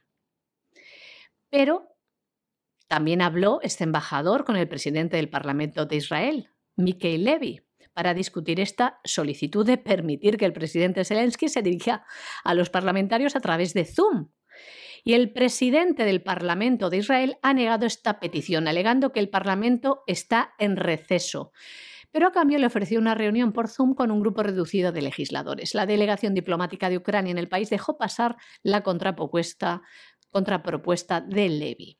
Zelensky quería repetir, como ven en Israel, el discurso que ofreció ante los diputados del Reino Unido, también en Canadá y en el Parlamento Europeo, donde acogieron con entusiasmo la petición. Pero son pocos los legisladores israelíes que apoyaron con entusiasmo una comparecencia del mandatario ucraniano. Sin embargo, el alcalde de Tel Aviv, Ron Huldai, se ha ofrecido a transmitir el discurso del presidente ucraniano a través de una gran pantalla en la plaza Abima para que se dirija a todos los israelíes. Ucrania le, reprocha a Israel en privado, lo hace en privado, la decisión de no enviar armamento a Ucrania, pero el embajador ucraniano ha respaldado en público el rol mediador del primer ministro de Israel. Es que Israel condenó en la ONU la invasión a Ucrania, aunque Naftali Bennett evitó nombrar a Rusia. Bueno, y acabamos con otra noticia que, en fin, esto se veía venir, y es que la compañía médica rumana OK Medical ha suspendido la entrada gratuita de refugiados ucranianos. ¿Por qué? Pues mire usted, se podría resumir en una frase que ha dado la compañía médica rumana, y que es la siguiente, todos los que pedían ayuda iban en coches de lujo. Esto es algo verdaderamente tremendo. Pero claro, hay un momento en que dices, bueno, no aproveche usted la situación esta para marcharse de Ucrania. Desde que los nacionalistas ucranianos se hicieron con el poder y decidieron crear una nación a martillazos a su gusto, la gente que se ha ido de Ucrania es prácticamente la tercera parte de la población. ¿Eh? Hablamos del éxodo cubano y es muy importante, hablamos del éxodo venezolano y es muchísimo más importante todavía, pero el ucraniano es tremendo y de eso no se habla. Algunos, por cierto, refugiados en España porque eran periodistas y si se llegan a quedar en Ucrania, los nacionalistas ucranianos los matan. Por supuesto, de eso no se ha hablado nada. La inmensa mayoría no por razones políticas, sino por razones de miseria, porque la enorme corrupción de los nacionalistas ucranianos a esta gente la ha abocado a tener que salir del país. En España ilegales 100.000. Ya legalizados ahora porque sí. Y muchísima de la gente que va a llegar, no solamente es que muchos efectivamente están en buenas condiciones económicas, pero han dicho yo aquí no me quedo a ver lo que sucede, sino que también hay muchos que vienen de otros lugares y han pasado por Ucrania. Uno ve a veces la gente que está huyendo, muchos hacia Rusia, otros hacia otros países, y en muchos casos, pues hombre, ves gente que dices, bueno, son eslavos, son gente del este de Europa, etc. Pero es que en otros casos los ves y dices, pero bueno, ese tipo viene de Oriente Medio. Pero estos, eh, estos no pueden ser ucranianos. Y efectivamente, muchísimos de los inmigrantes ilegales que vienen de Oriente Medio ya saben que la manera de entrar en Europa es a través de Ucrania. Esto tampoco se lo contarán a ustedes, pero eso sí, lo van a pagar ustedes con sus impuestos. No lo pierdan de vista. La compañía médica rumana OK Medical ha suspendido la entrega gratuita para los ucranianos porque afirma que todos los que pedían ayuda iban en coches de lujo. La dirección médica se expresaba del siguiente modo. Por ejemplo, el gerente de OK Medical, Mijail Lala, escribió en Facebook sobre este tema del siguiente modo. Desde el comienzo del conflicto en Ucrania han muerto más personas de COVID en Rumanía que civiles en este conflicto. No he visto a nadie saltar con ayuda. Sí, lo sé, estaban sin vacunar, viejos y enfermos. Vivimos tiempos turbulentos en los que es bueno mantener la razón y cuidar de los nuestros en primer lugar. Desde el inicio del conflicto en Ucrania, en Rumanía, Insistía, habían muerto más personas a consecuencia del contagio del COVID-19 que civiles en las zonas de conflicto. Esto también se debe al hecho de que la mayoría de los ciudadanos ucranianos que utilizaron nuestros servicios de forma gratuita lo hicieron en automóviles de lujo para transitar por el país, pero no como una medida de control o prevención, han dicho desde la clínica. Todos los familiares de primer grado de las personas que han muerto a causa de la infección por COVID-19 desde el 1 de enero del 22 reciben pruebas gratis y seis meses de seguro médico privado de todos los proveedores privados de servicios médicos en el territorio de Rumanía. Pero como ven, no estaban dispuestos a que personas que vinieran en coches de lujo, aunque vinieran de este conflicto de Ucrania, pues tuvieran estos servicios gratis. Así que lo han cortado, como ven. Y hasta aquí hemos llegado nosotros con nuestro boletín de hoy. María Jesús, muchas gracias, muy buenas noches. Gracias a ti César, muy buenas noches también a los oyentes de la voz. Y ya lo saben, no se vayan, no se vayan porque vamos a regresar enseguida con don Lorenzo Ramírez y el despegamos y vamos a observar la realidad económica nacional e internacional. Y luego, ya saben que como todos los lunes tenemos un programa doble y sesión continua de cultura hispánica. Vamos a hablar primero de la historia de España, vamos a estar en el Así fue España o Así fue Hispania todavía y después nos vamos a ir con doña Sagrario Fernández Prieto para que nos explique cómo hablar y cómo escribir correctamente en español. De manera que no se vayan, que regresamos enseguida.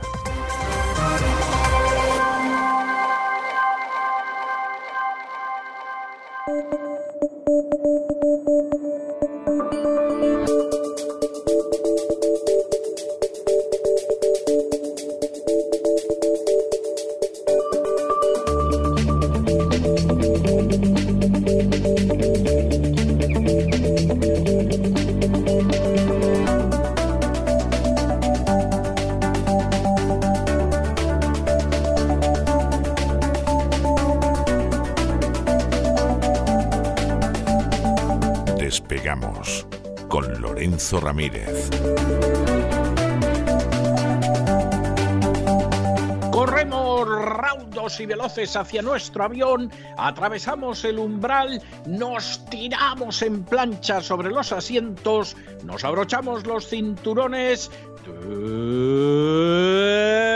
despegamos y nos vamos elevando por los aires hasta alcanzar nuestra altura y nuestra velocidad de crucero. A mi lado, como siempre, Don Lorenzo, ¿qué hace usted con ese casco de guerra que parece gila, por Dios? O sea, ¿qué, nos va a pasar hoy en este vuelo, don Lorenzo? Buenas noches.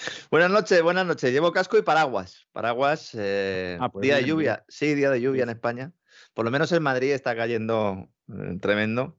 Chuzos de punta, ¿no? ¿Cómo se dice en inglés? Eh, eh, perros y gatos, ¿no? Se dice cuando llueve. Sí, exactamente, dogs and cats. Sí, en inglés llueven perros y gatos, sí. Llueven perros y gatos, eh, bueno, pues efectivamente, ¿no? Una vez más le debo dar las gracias a usted. Empiezo el programa dándole las gracias por su camino del sur, que me sirvió para desintoxicarme del vergonzante documental que ha publicado Amazon España sobre los atentados de 11M. Todavía tengo arcadas. Eh, pues lo entiendo, lo entiendo perfectamente. Por cierto, grandísimo programa el del gran reseteo sobre el 11M.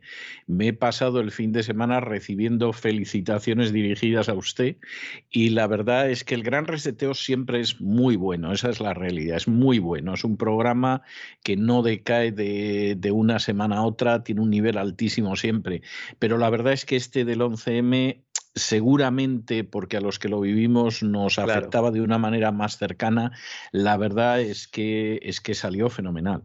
Bueno, llevamos toda la vida investigándolo, al final prácticamente toda la vida, entonces eh, yo creo que eso también se nota. Vamos a hacer más ediciones, hay gente que se ha quedado con ganas, nosotros también, sobre todo con ese final abierto, entraremos a fondo en cada una de las hipótesis, que no son excluyentes, no son excluyentes, es decir, las distintas hipótesis pueden confluir y yo creo que de hecho confluyen porque si no, eh, pues no se hayan producido las cosas como finalmente se produjeron, ¿no? Pero bueno, eso es lo que hay. Yo la verdad es que digo, venga, me voy a poner el de Amazon, aquello por de formación profesional. Hay mucha gente que me ha dicho ya en las redes sociales, pero ¿está usted loco? ¿Cómo se pone después del programa que hicieron en cesavidal.tv, cómo se pone a ver eso? Pues eh, tenemos que verlo. Sí, y, ya iba mal yo, ¿eh? Porque se me había yo, Yo doy gracias a Dios de que lo ve usted y así me libro yo de verlo, o sea. bueno, ese es el tema, ¿no? Ese, ese, es el tema, ¿no? Yo ya iba mal, ¿eh? Ya iba con el desayuno atragantado por la mañana, en la mañana del domingo, tras ver que el diario El País nos avisa de que estamos en una situación de economía de guerra. Así lo define directamente, economía de guerra, y que por lo tanto es necesario, adivine, don César, pues una enorme inversión pública. No hemos aprendido mucho, ¿no? A lo largo de los años, ¿no? No, no, no, no, nada en absoluto. es decir, ni se recuerda ni se aprende. No, eh, la verdad es que es tremendo, ¿no? Estados, grandes empresas tapan su responsabilidad en las crisis económicas siempre de la misma manera, ¿no? O montan una guerra, o se aprovechan de la que está en marcha, o le tocan las narices al que saben que puede saltar para que salte, y a partir de ahí a darle al endeudamiento, ¿eh? a darle al endeudamiento tranquilamente. Antaño, pues había que saquear, ¿verdad? Había que, había que montar guerras y saquear y te llevabas el oro. Ahora no, ahora montas guerras para justificar imprimir el dinero, crearlo de la nada, ¿no? Claro, muchos en sus casas pensarán, bueno, ¿y de dónde va a salir toda esta inversión pública? Si estamos todos con una mano delante y otra detrás, viendo el, precio de la electricidad, yendo al supermercado y viendo los precios, ¿de dónde va a salir? Pues efectivamente, señoras y señores, o como diría usted, don César, niños y niñas de nuestros bolsillos, evidentemente. Queridos niños, ¿quién va a pagar esto? Queridos niños, pues vosotros, queridos niños. Impuestos, recorte de servicios e inflación. Como esto no se puede decir ahora, el gobierno, María Jesús Montero, la ministra de Hacienda, esto se puede hacer extensible prácticamente al, por lo menos al resto de Europa, no sé si, en Estados Unidos también irán en esta línea, pero se nos dice que ahora viene ¿eh? una rebaja fiscal para contener el golpe en los productos especialmente afectados por la inflación. Yo siempre que leo eh, esto, escucho a alguien hablar, hablar de esto, la verdad es que me da bastante vergüenza porque ¿qué producto no está afectado por la inflación? Si es que cuando ya estamos diciendo que el IPC está en unos niveles estratosféricos, el IPC es el indicador de la cesta de la compra y es porque ya la inflación ya es tan evidente que ha llegado a todo, ¿no? Claro, luego uno pregunta al gobierno y dice Hacienda, dice, bueno, vamos a empezar por rebajar los impuestos a los hidrocarburos. Eh, ¿Cómo que para Sí, sí, sí. El IVA lo vamos a bajar. Ah, muy bien. ¿Y cuánto? Pues lo vamos a bajar del 21 al 10%. Ah, muchísimas gracias, señores, muchísimas gracias. ¿Por qué no lo quitan? No estamos en una situación de economía de guerra. No es una emergencia lo que está ocurriendo. Y lo peor de todo es que esto es el palito, ¿no? Bueno, la zanahoria para luego darnos con el palo. ¿Cuál va a ser el palo? El palo es el hachazo que se va a producir después, en el cual se van a eliminar los tipos reducidos y súper reducidos de IVA. Esto es el libro blanco de Petete. ¿Se acuerda usted del libro gordo de Petete? Me acuerdo del libro gordo de Petete y, y de la de, de aquella burla que hacía Pedro Ruiz, Sí, que Pedro era el Ruiz. libro gordo de Pedrete, Sí. sí, que él sacó. Qué buena estás, Carolina, que- decía, ¿no? Qué buena estás. Carolina, efectivamente, sí, qué buena estás, Carolina. Tenemos ya añitos. eh, Los, los de 20 tacos que nos estén escuchando dirán estos dos. ¿De qué Estos están de qué hablando? hablan, sí, sí, sí. Pues cosas, historia de España. ¿no? El libro blanco es como ha denominado el, el comité de sabios, este comité de expertos nombrado por Montero, el, el- el plan de, de subida de impuestos, mal llamado reforma fiscal, y ahí se incluye, insisto, la eliminación de los tipos reducidos eh, y súper reducidos del IVA. El golpe total del paquete fiscal que se aprobará, no sabemos cuándo, si serán los próximos presupuestos o los siguientes, todo dependerá también del calendario electoral, va a meter un rejonazo a la clase media española de 50.000 millones de euros. No está mal, ¿eh? No está mal, no está mal. No Es espectacular, mal. ¿eh? Era lo Es- que le faltaba. Es espectacular, ¿no? Y claro, esto se suma a qué? Pues a recortes de servicios e inflación, ¿no? Hay tres líneas fundamentales ¿eh? por donde nos va a venir el rejonazo, es decir, van a ser tres puñaladas. Subida en el impuesto sobre la renta de las personas físicas, el IRPF, ¿cómo? En lugar de subir los tipos, de subir el, el tipo de gravamen, el porcentaje, para que nos entendamos, lo que van a hacer es cargarse beneficios fiscales. Es decir, cuando uno vaya a aplicarse una deducción, dirá, ahí va, si esta la han quitado. ¿Mm? Bien. El impuesto sobre el valor añadido, IVA, como digo, se suprimen, se pretende suprimir los tipos reducidos y los superreducidos. ¿m? Y luego se van a crear nuevos impuestos medioambientales, los nuevos impuestos verdes, que esto siempre está muy bien y va a llegar un momento en el que vamos a tener más impuestos verdes que de cualquier otro tipo, ¿no? Fíjese que este es el plan calcado que diseñó un señor que se llama José Luis Escriba, que es el actual ministro de la Seguridad Social y que lo diseñó cuando estaba al frente de la autoridad independiente, entre comillas, de responsabilidad fiscal, AIREF. No es casual, ¿eh? No es casual. Y entonces el comité este de expertos que ha estado haciendo estos meses, que ha estado jugando a la Play, han estado allí. No es imposible, ¿eh? E Incluso es posible que hayan hecho cosas peores. A juzgar por algunos ministros, pueden haber hecho cosas peores. Sí, casi mejor, ¿no? Que estén ahí delante de la pantalla, ¿no? Dicen, el comité recomienda la supresión gradual de los tipos impositivos reducido y superreducido de IVA. Y los expertos, esto es lo que e- es, esto es lo que denota, ¿no? Un poco lo que hay ahí, ¿no? Lo que subyace, que diría el otro, ¿no? Reconocen la dificultad para eliminarlos de golpe. Dice, "Pf, vamos a ver. Vamos a ver cómo hacemos para cargarnos esto de golpe, porque claro, se nos echa la gente a la calle, ¿no? Dice, bueno, vamos a ir empezando eliminando algunos de ellos, ¿no? Poco a poco. ¿Cuáles? Dice, pues miren, vamos a empezar por las bebidas en el sector de la restauración. La hostelería, claro, como, como está tan bien, ¿verdad?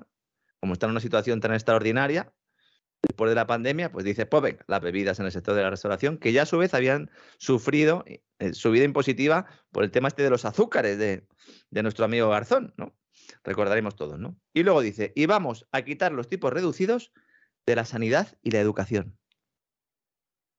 De la sanidad y de la educación. Estupendo, estupendo. El, el que va a un, colegio privado, no, ese no, ese es un rico. El que va al médico privado es un rico. Que el que va al médico privado es un rico. Si gracias a que os habéis cargado la seguridad social, gracias a que os habéis cargado los centros de atención primaria, hasta el mileurista se ha tenido que sacar un seguro médico para que le puedan atender y que le puedan ver y que no le traten por teléfono como si fuera un apestado, y nunca mejor dicho. Bueno, ¿Por yo qué? me pasé, yo me pasé eh, los últimos años que viví en España, que por supuesto pagaba mi cuota de autónomos y tenía mi sanidad pública, pero que al mismo tiempo eh, pagaba una sociedad médica modesta, pero pagaba una sociedad médica privada porque es que la atención de la pública no era buena. Pues imagínese de la pandemia, que dejaron Bueno. de atenderte directamente. Es que nos dejaron de atender. Sí. se han disparado las contrataciones de seguros. Bueno, pues si ponga un tipo reducido, si ya no estoy diciendo que no, o mejor dicho, no quite el tipo reducido que ya tiene. ¿Y sa- sabe por qué se hace esto? Porque nos dirán, no, es que esto es porque para que de alguna manera pues arrimen el hombro los ricos. Sí, seguro. Sí, Esos son los ricos, ¿no? sí, sí. El plan es hacer, creer, hacer crecer aún más el leviatán estatal diciendo que vas a mejorar los servicios cuando les estás subiendo el coste y encima te endeudas. Lo cual, por otra parte, no es nada original. Y aunque muchos economistas hayan conseguido que la gente piense que esta receta funciona, pues me veo obligado una vez más a decirles que no. que con el estado de las finanzas públicas actual, tras años de represión financiera, endeudamiento masivo, trucaje estadístico, no nos olvidemos, no se puede salir sin acabar con los ahorradores a costa de los deudores. Y eso es lo que se va a hacer. Eso es lo que se va a hacer, vía fundamentalmente impuestos e inflación. Claro, la mejor forma de convencer a la gente es que estamos en guerra y por lo tanto hay que hacer sacrificios por un supuesto bien común, que e, es el bien en realidad de un conjunto de personas que viven gracias al sudor del que tienen enfrente. Que son casualmente los que nos están diciendo que tenemos que hacer sacrificios. Decía el otro día en las redes sociales la señora Ana Botín, presidenta del Banco Santander, que ella, para arrimar el hombro, había decidido poner la calefacción de su casa a 17 grados. Sí, yo estaba el viernes, lo referí con lágrimas en hmm. los ojos por la emoción, sí. Sí, es algo, es algo tremendo, sí. A ver si va a ser la caseta del perro. que va a poner a 17 grados, claro, y lo hemos entendido mal. ¿eh? El PIB per cápita, el Producto Interior Bruto, el tamaño de la economía, lo que producimos, bienes y servicios de un año, a valor de mercado, el PIB per cápita, dividido por cada una de las personas, sigue estancado en los niveles de 1999. Esto implica que en términos de convergencia en renta disponible, hemos perdido los españoles 23 años. Que se dice pronto, ¿eh? Los del milagro económico, los años esos incluidos. ¿eh? Estamos a punto de ser superados en España por Chequia, República Checa, ¿no? Chipre, Eslovenia, Lituania y Estonia grandes potencias con las que últimamente nos llevamos muy bien.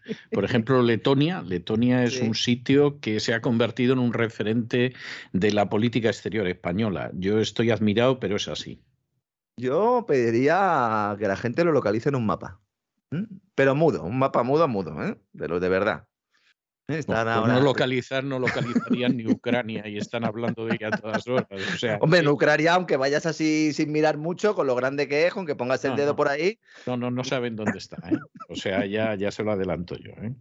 Eso sí, los 20.000 millones de euros para Irene, que no falten, para Irene Montero y sus chiringuitos, ¿verdad? Feministas, ¿no? 20.319 millones para más señas, ¿no? Hay gente que no, sabe calcular bien o no, entiende muy bien a cuánto asciende todo este dinero. El dinero que se le ha dado a Irene Montero es similar al que eh, se abona en prestaciones por desempleo en toda España en un año. Similar. Y 10.000 millones de euros menos que, lo que nos cuesta pagar los intereses de la deuda. El servicio de deuda, que son unos 30.000 millones de euros. Claro, alguien dirá, alguien que no escuche este programa, supongo. ¿Y los sindicatos? Ah, pues, pues tenemos un ejemplo claro. Ahí la falta, por ejemplo, hoy la falta de apoyo ¿no? que han dado las principales organizaciones a la huelga de transportistas. O casi mejor, el silencio cómplice ante la desastrosa política energética que nos ha traído hasta esta ratonera. Ellos callan porque les pagan para que callen, evidentemente. ¿no? Hay un meme, no sé si ha visto usted, don César, que circula por las redes sociales, en el que aparece la portada de la película Del silencio de los corderos, aquella en la que Jodie Foster eh, aparecía con, un insecto ¿no? en la boca, ¿no? una especie de mariposa. Y entonces en lugar del insecto hay una tela a modo de mascarilla con los logotipos de comisiones obreras y UGT. ¡Qué bien! y el título es El silencio de los obreros. Hombre, si algo no son las élites sindicales, son obreros, ¿no? Sí. Si hubiera dicho el silencio de los borregos, a lo mejor hubiera quedado más exacto, sí. que no modifiquen, ¿no? Estos son otros que viven con el sudor del de enfrente, ¿eh? nuestros amigos sindicatos. Hay un estudio que ha publicado recientemente el Instituto de Estudios Económicos, para la redundancia, según el cual España podría reducir su gasto público sin rebajar la calidad de los servicios que presta, se, lo podría rebajar en unos 60.000 millones de euros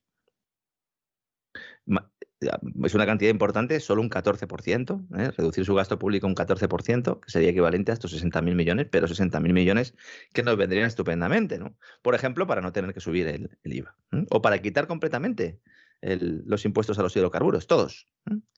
Si quitamos todos los impuestos a los hidrocarburos, aún así nos sobraría dinero. Nos sobraría dinero. Hay mucha gente que no sabe realmente cuánto, cuando va a echar gasolina, porque no sé si sabe don César que ahora en España estamos ya como en, pues como en países de, con racionamiento. En las gasolineras normales el precio se ha disparado y entonces todo el mundo está haciendo eh, cola en las denominadas eh, eh, gasolineras low cost, que no tienen empleados, tienen solo una persona encargada de toda la, la, estación de servicio, y entonces tú llegas allí con tu tarjeta de crédito y echas lo que consideras oportuno. ¿no? Hay colas. Colas porque en algunos casos te puedes ahorrar pues entre 15 y 20 euros por depósito. Pues no es ninguna tontería, tal y como están las cosas. No es ninguna tontería. Más o menos eh, el 50% de, de, lo que cuesta cada litro de combustible son impuestos. El 47% para ser más exactos y un 43% en el caso del gasóleo. Es decir, que si nos cuesta 2 euros el litro, como ya hay muchas gasolineras, pues que sepan que un euro es culpa directa de María Jesús Montero. Podríamos poner una fotografía suya en la estación de servicio y así cada uno cuando vaya a echar, pues sabe de quién es la responsabilidad. Aunque a lo mejor el gobierno lo que hace es mandar a gente para que quiten la fotografía de María Jesús Montero y nos pongan a lo mejor la de Putin, ¿no? Entonces nos dicen que la gasolina es cara por Putin. Pues no, señores. Ahora nos van a rebajar el IVA un poquito y la gente dirá, ay, que bueno es el gobierno, que bueno es el gobierno. No, señores. Porque nos dicen al mismo tiempo que tenemos que aceptar sacrificios y apretarnos el cinturón. El shock de las gasolineras se ha trasladado también a los supermercados que claro, aquí en este caso la crisis de Ucrania mm, pues ha afectado más porque, claro, estamos hablando de que se ha contagiado el 90% de los productos que componen la cesta de la compra, porque trigo, maíz, cereales, etcétera, etcétera, pero otras materias primas de las que se habla menos, el cemento, el acero, el níquel. Ya construir un panel solar hoy es un 15% más caro que cuando eh, empezaron, eh, bueno, se produjo la intervención militar y luego las posteriores sanciones de los países OTAN. Si el coste de los paneles solares está subiendo, ¿cómo vamos a hacer para generar energía con esos paneles solares al mismo precio? No vamos a poder. Ergo, el, contexto es inflacionario sí o sí. ¿no? Todo esto es necesario ¿dónde? Evidentemente, en la construcción y en la industria. Y todo esto afecta más a cuáles, a las que son más intensivas en el consumo de electricidad. ¿no? Al final, la guerra en este de Europa está acelerando ese cambio de ciclo económico con un encarecimiento de materias primas que está sentando las bases por una crisis alimentaria de proporciones desconocidas. A lo mejor en Europa no tanto, pero va a haber países que van a tener problemas para poder adquirir una barra de pan. ¿eh? Ucrania es el segundo exportador mundial de cereales. Rusia es uno de los mayores vendedores de trigo del mundo. Si a esto le sumamos el encarecimiento de la energía, el incremento del transporte, plásticos, etcétera, etcétera, pues al final hay lo que hay, que es que eh, empiece a haber desabastecimiento de algunos productos. Esto es lo que sucede en un contexto inflacionario y esto es lo que estaba sucediendo antes de la guerra de Ucrania. A un nivel ahora mayor, efectivamente, pero estaba sucediendo ya antes. Hemos hecho programas contando esto, don César, ¿sí o no? Totalmente, totalmente. No, pero si es que al final en lo que estamos es en la culpa la tiene Putin para ocultar lo que venimos contando desde hace mucho tiempo. Lo que pasa es que esto hace un mes nadie lo decía. Y ahora lo dice todo el mundo diciendo que es, evidentemente, una consecuencia de la guerra. Se está empezando a producir acaparamiento de bienes. Por eso hay estanterías vacías en los supermercados. No hay estanterías vacías porque haya unos graves problemas en los transportes, etcétera, etcétera. No, evidentemente hay transportistas que van a quebrar, hay camioneros que no van a poder hacer frente a, sus facturas y va a haber problemas de logística. Los va a haber seguro, porque siempre que hay un contexto inflacionario que afecta especialmente al ámbito energético, pues se contagia al resto, lo hemos explicado muchas veces. Pero ahora mismo los problemas son de acaparamiento. El que llega al supermercado y por el por sí, pues me llevo el coche lleno de cosas. Lo vivimos con el tema del papel higiénico. Es fundamental entender cuál es el proceso de formación de precios. Es verdad que la economía está muy intervenida, que los precios no nos sirven ya muchas veces como señal, pero es lo único que tenemos. Sí. Cuidado con hacer análisis que nos lleven a una mayor intervención. Si hay expectativa de que se va a reducir la oferta de cualquier bien, los precios suben. Y esto es bueno. Yo entiendo que esto a más de uno le chirríe. Pero es que si no se hace así, entonces es el Estado el que decide quién consume, cuándo y cómo. No hay una gran mano negra que lo determine, sino el comportamiento de los agentes económicos. Otra cosa es que los mercados estén trucados para que grandes fondos, fundamentalmente, aprovechen y saquen tajada haciéndose de oro en el mercado de derivados. Esto sí está pasando. Impulsando los precios de determinados bienes, acentuando ¿no? esas tendencias. especialmente en materias primas y productos intermedios. Pero ojo con la tentación de establecer controles de precios, que es lo que se está produciendo ya en todo el mundo. ¿eh? El principal resultado de intervenir los precios es el desabastecimiento. Y cuando se produzca el desabastecimiento dirán que es por la guerra de Ucrania. No, será por el control de precios. Esto ha sucedido así en todo tiempo y lugar a lo largo de los últimos 4.000 años. Mínimo 4.000 años, ¿eh? me temo que, puede ser incluso más. ¿eh? es que hay un libro muy bueno que habla de 4.000 años de controles de precios y, salarios. Y hay otro muy bonito que se titula Hace 4.000 años. Sí, sí, muy bonito, muy bonito. Un libro, un libro de historia del de, Oriente Antiguo muy bonito, hace 4.000 años. Este que digo yo es 4.000 años de controles de precios y salarios que lo recomiendo sobre todo para entender por qué no funciona todo esto. ¿no? Porque que, no funciona lo sabemos, pero además hay que entenderlo, ¿no? Para que no nos la cuele pues, nuestros queridos gobernantes, ¿no? En, en sus redes sociales contando barbaridades, ¿no? Es importante tener en cuenta esto cuando se habla también del precio de la electricidad, porque ahora vamos a entrar ahí. Es decir, se nos va a decir que como los precios son muy altos, en general de la energía hay que intervenirlos. Esto es una gran trampa. Si el gobierno quiere rebajar el precio de la electricidad, lo hemos dicho antes, o el de la gasolina, pues lo primero que hay que hacer es quitar todos los impuestos. No rebajarlos, no, no, quitarlos todos. Entre otras cosas, porque eso, aunque pueda tener un efecto en las finanzas públicas y que nos pueda obligar a mayor endeudamiento, pero esto sí que tiene un beneficio directo en el bolsillo. Y en las cuentas de las empresas. Tú quitas todos los impuestos y de repente la gasolina vale la mitad. De repente la luz vale un 60% menos. Si quitas los costes fijos y, burocráticos, la cuña fiscal, peajes, tasas, etcétera, etcétera, la factura sería un 60% inferior. Quítenlo. Es que no podemos porque entonces se va a hacer un agujero en las cuentas públicas. Bueno, quítelo dos meses. No estamos en una economía de guerra. Quítenlo. ¿Mm? Se trata de dos cuestiones en el combustible y la, electricidad que están grabadas de forma salvaje. Pero no, en lugar de eso se habla de quitarle beneficios a las energéticas, que esto está muy bien porque esto entra, esto no, no, no, hace falta vaselina para que entre este mensaje. A todo el mundo le dice, le vamos a quitar beneficios a las eléctricas. Ah, estupendo. Muy bien, que se los quiten. Yo el primero, puedo ir yo. Mire, no seré yo quien defienda a los empresarios, pero en las cuestiones de precios, la explicación es sencilla y además es que en la historia de España reciente lo hemos tenido. Si pagamos la energía por debajo del coste de generarla o de comprarla, aquí la está generando, entonces alguien tiene que pagar la diferencia. ¿Y quién? Pues en último término siempre es el Estado, es decir, los contribuyentes, nosotros. ¿Qué pasó con el déficit de tarifa de Aznar? ¿Pasó eso? nosotros pagábamos la energía más barata, la electricidad más barata de lo que tendríamos que pagarla. Y eso generó un agujero tremendo que luego hubo que emitir deuda y bueno, pues esa deuda está ahí eh, engrosando el nivel de deuda pública española. Lo que hay que reclamar a los burócratas que nos gobiernan es que quiten impuestos a la generación y al consumo de energía, porque no puede ser que el consumo de la energía esté grabado fiscalmente. Pero lo está. O sea, poder, poder no estará, pero vaya si lo está. O sea, que no hay, no hay más vuelta de hoja al respecto. ¿eh? Como si fuera eh, un lujo, ¿no? No, bueno, claro. Pues hay gente que se dedica a consumir energía, bueno, pues que pagan impuestos, ya que el lujo de consumir energía, no digas que te debe consumir energía para vivir, para vivir, lo más básico. Otra, otro elemento del que no se habla. Por favor, el modelo de transición ecológica de transición energética montado en Europa ha fracasado estrepitosamente. Y aunque ahora se intente desde la Unión Europea con el proyecto Repower EU volvernos a vender otra vez el, el mismo pescado viejo, no funciona. Dejen de primar unas tecnologías sobre otras.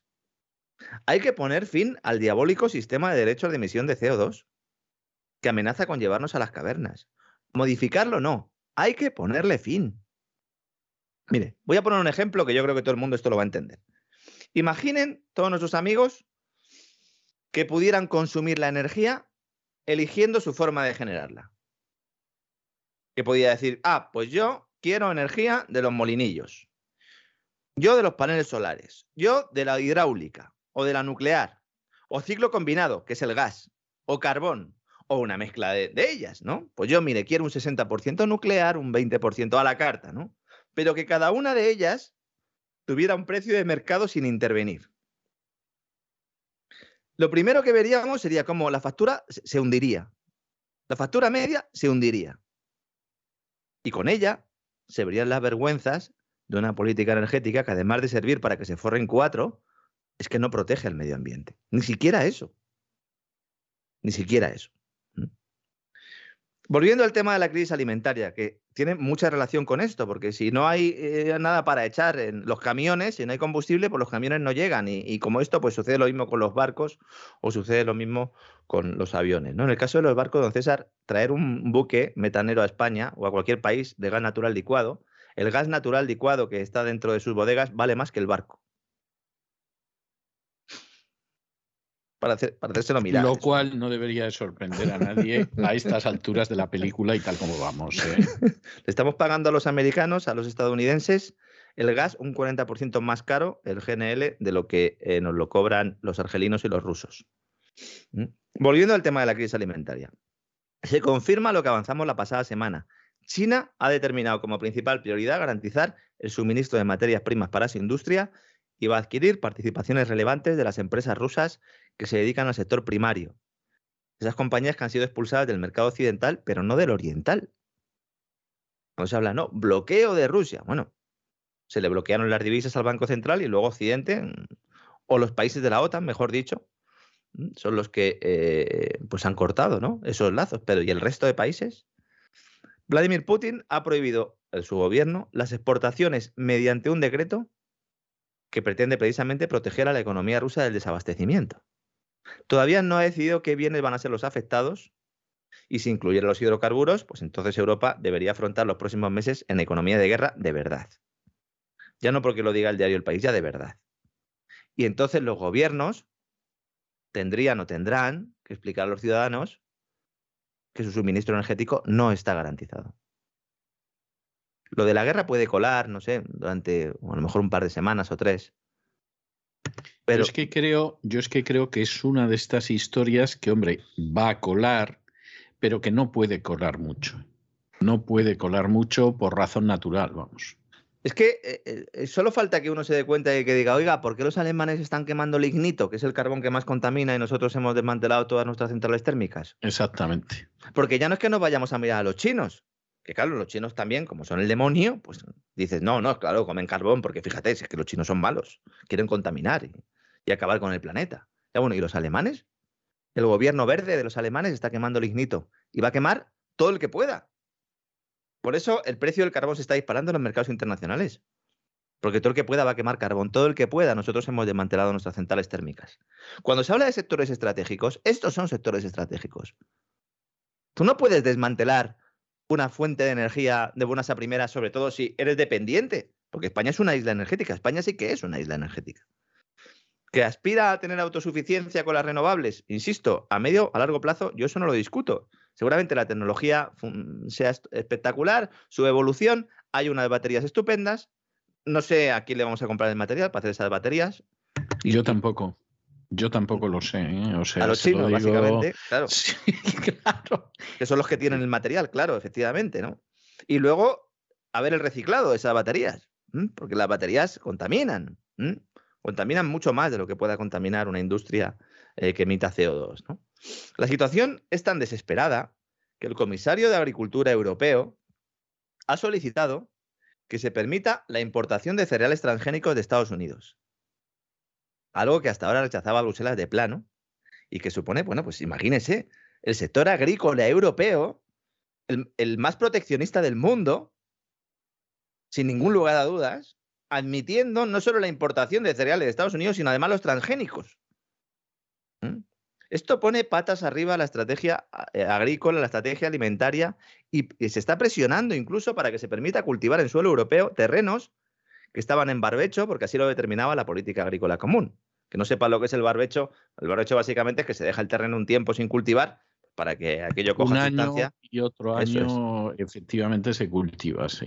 Eso es. Bueno, en España ya hay alguna comunidad autónoma que ya ha dicho que terrenos en barbecho los van a, los van a poner a trabajar. ¿Ah, sí? Es como si Sí, sí, sí. Es como si de golpe y porrazo se descubrieran todas las vergüenzas de un club europeo que se ha edificado sobre unos cimientos muy débiles y ahora sufre para conseguir los insumos imprescindibles para la actividad económica. Los insumos. Alguno dirá, esto es el efecto de la globalización. No, señor. Porque con la globalización, que no con el globalismo, con la globalización lo que consigues es fundamentalmente tener un abanico tan grande de vendedores que tú lo que puedes hacer es ir diversificando y dedicarte fundamentalmente a lo que tú tengas ventaja competitiva. Si no, todos los países tendrían que estar haciendo todo tipo de actividades. Ahora no hay globalización, ahora hay una ola proteccionista muy importante que empezó ya hace años y que se está desarrollando y que seguirá creciendo. Y que permitirá a muchos defender ese proteccionismo que al final, ¿qué hace el proteccionismo? Empobrecer a todos los ciudadanos a costa de unos pocos productores que al final acaban desapareciendo porque esos ciudadanos no les pueden comprar los productos por mucho que se lo subvencionen. Porque si uno subvenciona la producción de un determinado bien, la diferencia entre el precio que tendría que tener y la subvención, ¿quién la paga? Nosotros. Ustedes, queridos niños. Todos los precios subvencionados, todos los precios intervenidos tienen un coste oculto que se acaba pagando. Lo que pasa es que cuando lo pagas, pues ya el que decidió adoptar esa medida para ganar unas elecciones ya no está. En España, además de anunciar. Nos reímos todos muchísimo, sí, sobre todo los que lo sufrimos, quedamos absolutamente encantados de, de, lo que nos ha dejado, sí. En España, además de anunciar intervenciones en el mercado energético, insistir en que las renovables van a permitir reducir la dependencia del gas, el gobierno español y el resto de gobiernos europeos son muy conscientes de que hay que comprar gas como sea para evitar el apocalipsis industrial. Y en este contexto se está intentando que Argelia sea el socio de confianza como alternativa al gas ruso.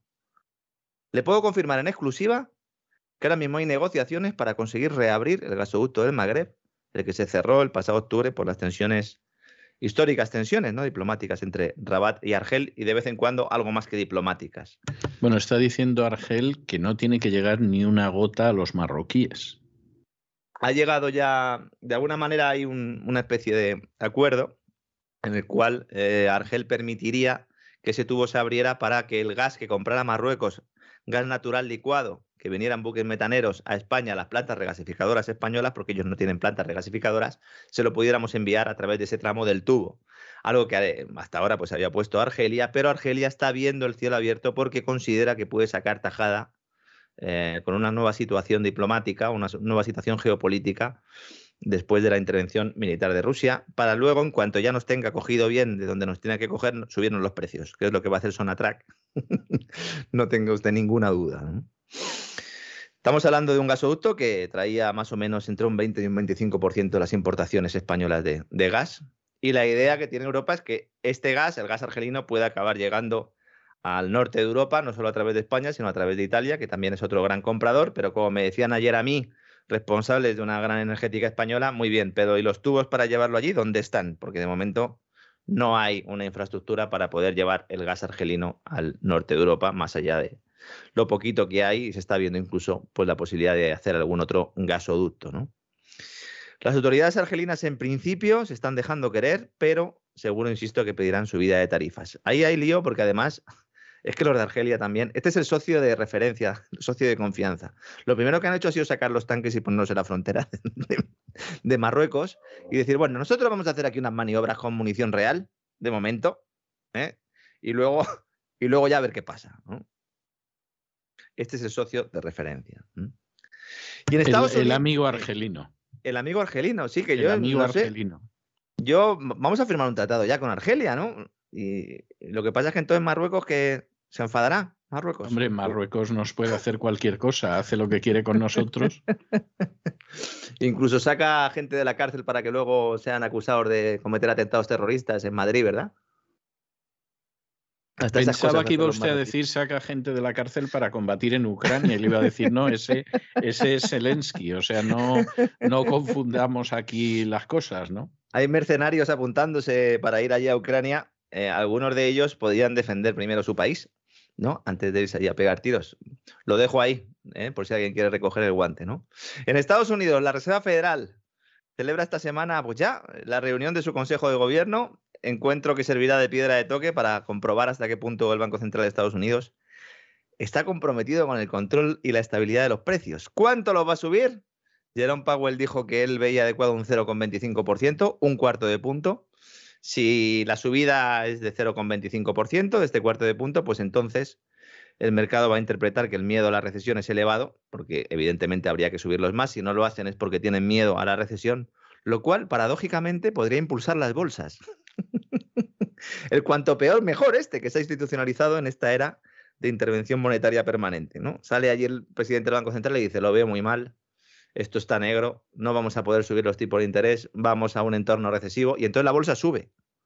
¿Por qué? Porque sabe que va a poder tener droga monetaria de esa buena que pasa la Reserva Federal ¿verdad?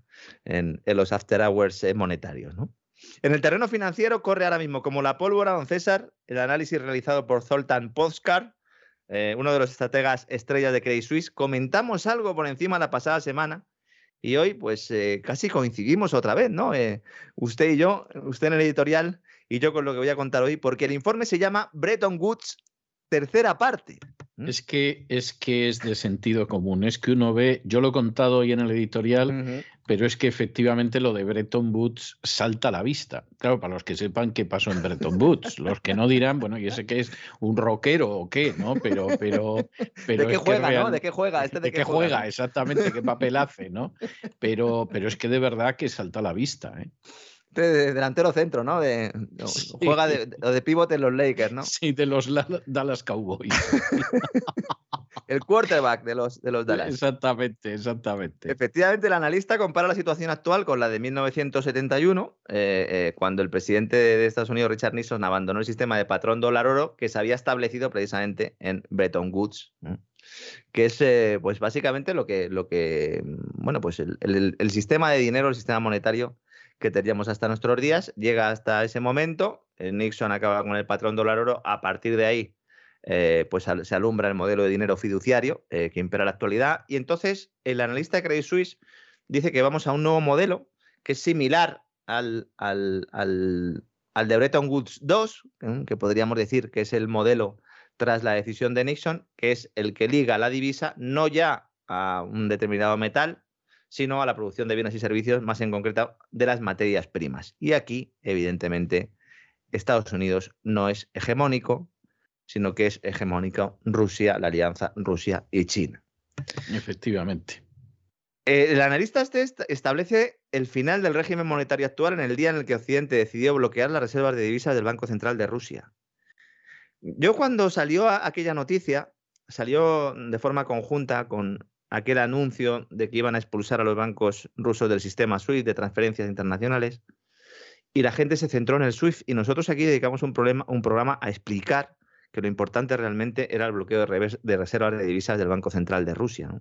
Porque al no permitirle acceder a sus dólares, estaban lanzando el mensaje al mercado de que el dólar, eh, la divisa de reserva, es confiscable.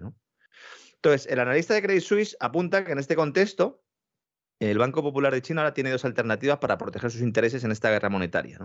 Por un lado, vender bonos del Tesoro de Estados Unidos, que tiene muchos, y al mismo tiempo hacer su propia flexibilización cuantitativa, el QA, el Quantitative Easing, es decir, imprimir yuanes, crearlos digitalmente también vale, pero no para, eh, de alguna manera, dopar su demanda o salvar a sus bancos o salvar a su industria, sino para adquirir productos básicos. ¿De quién? De Rusia.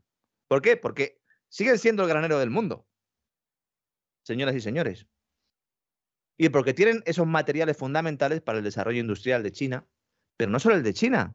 No piensen, que no piensen nuestros amigos que estamos hablando de un sector secundario, de gran industria. No, no, estamos hablando de la inteligencia artificial, que también hace falta materiales que hay en Rusia.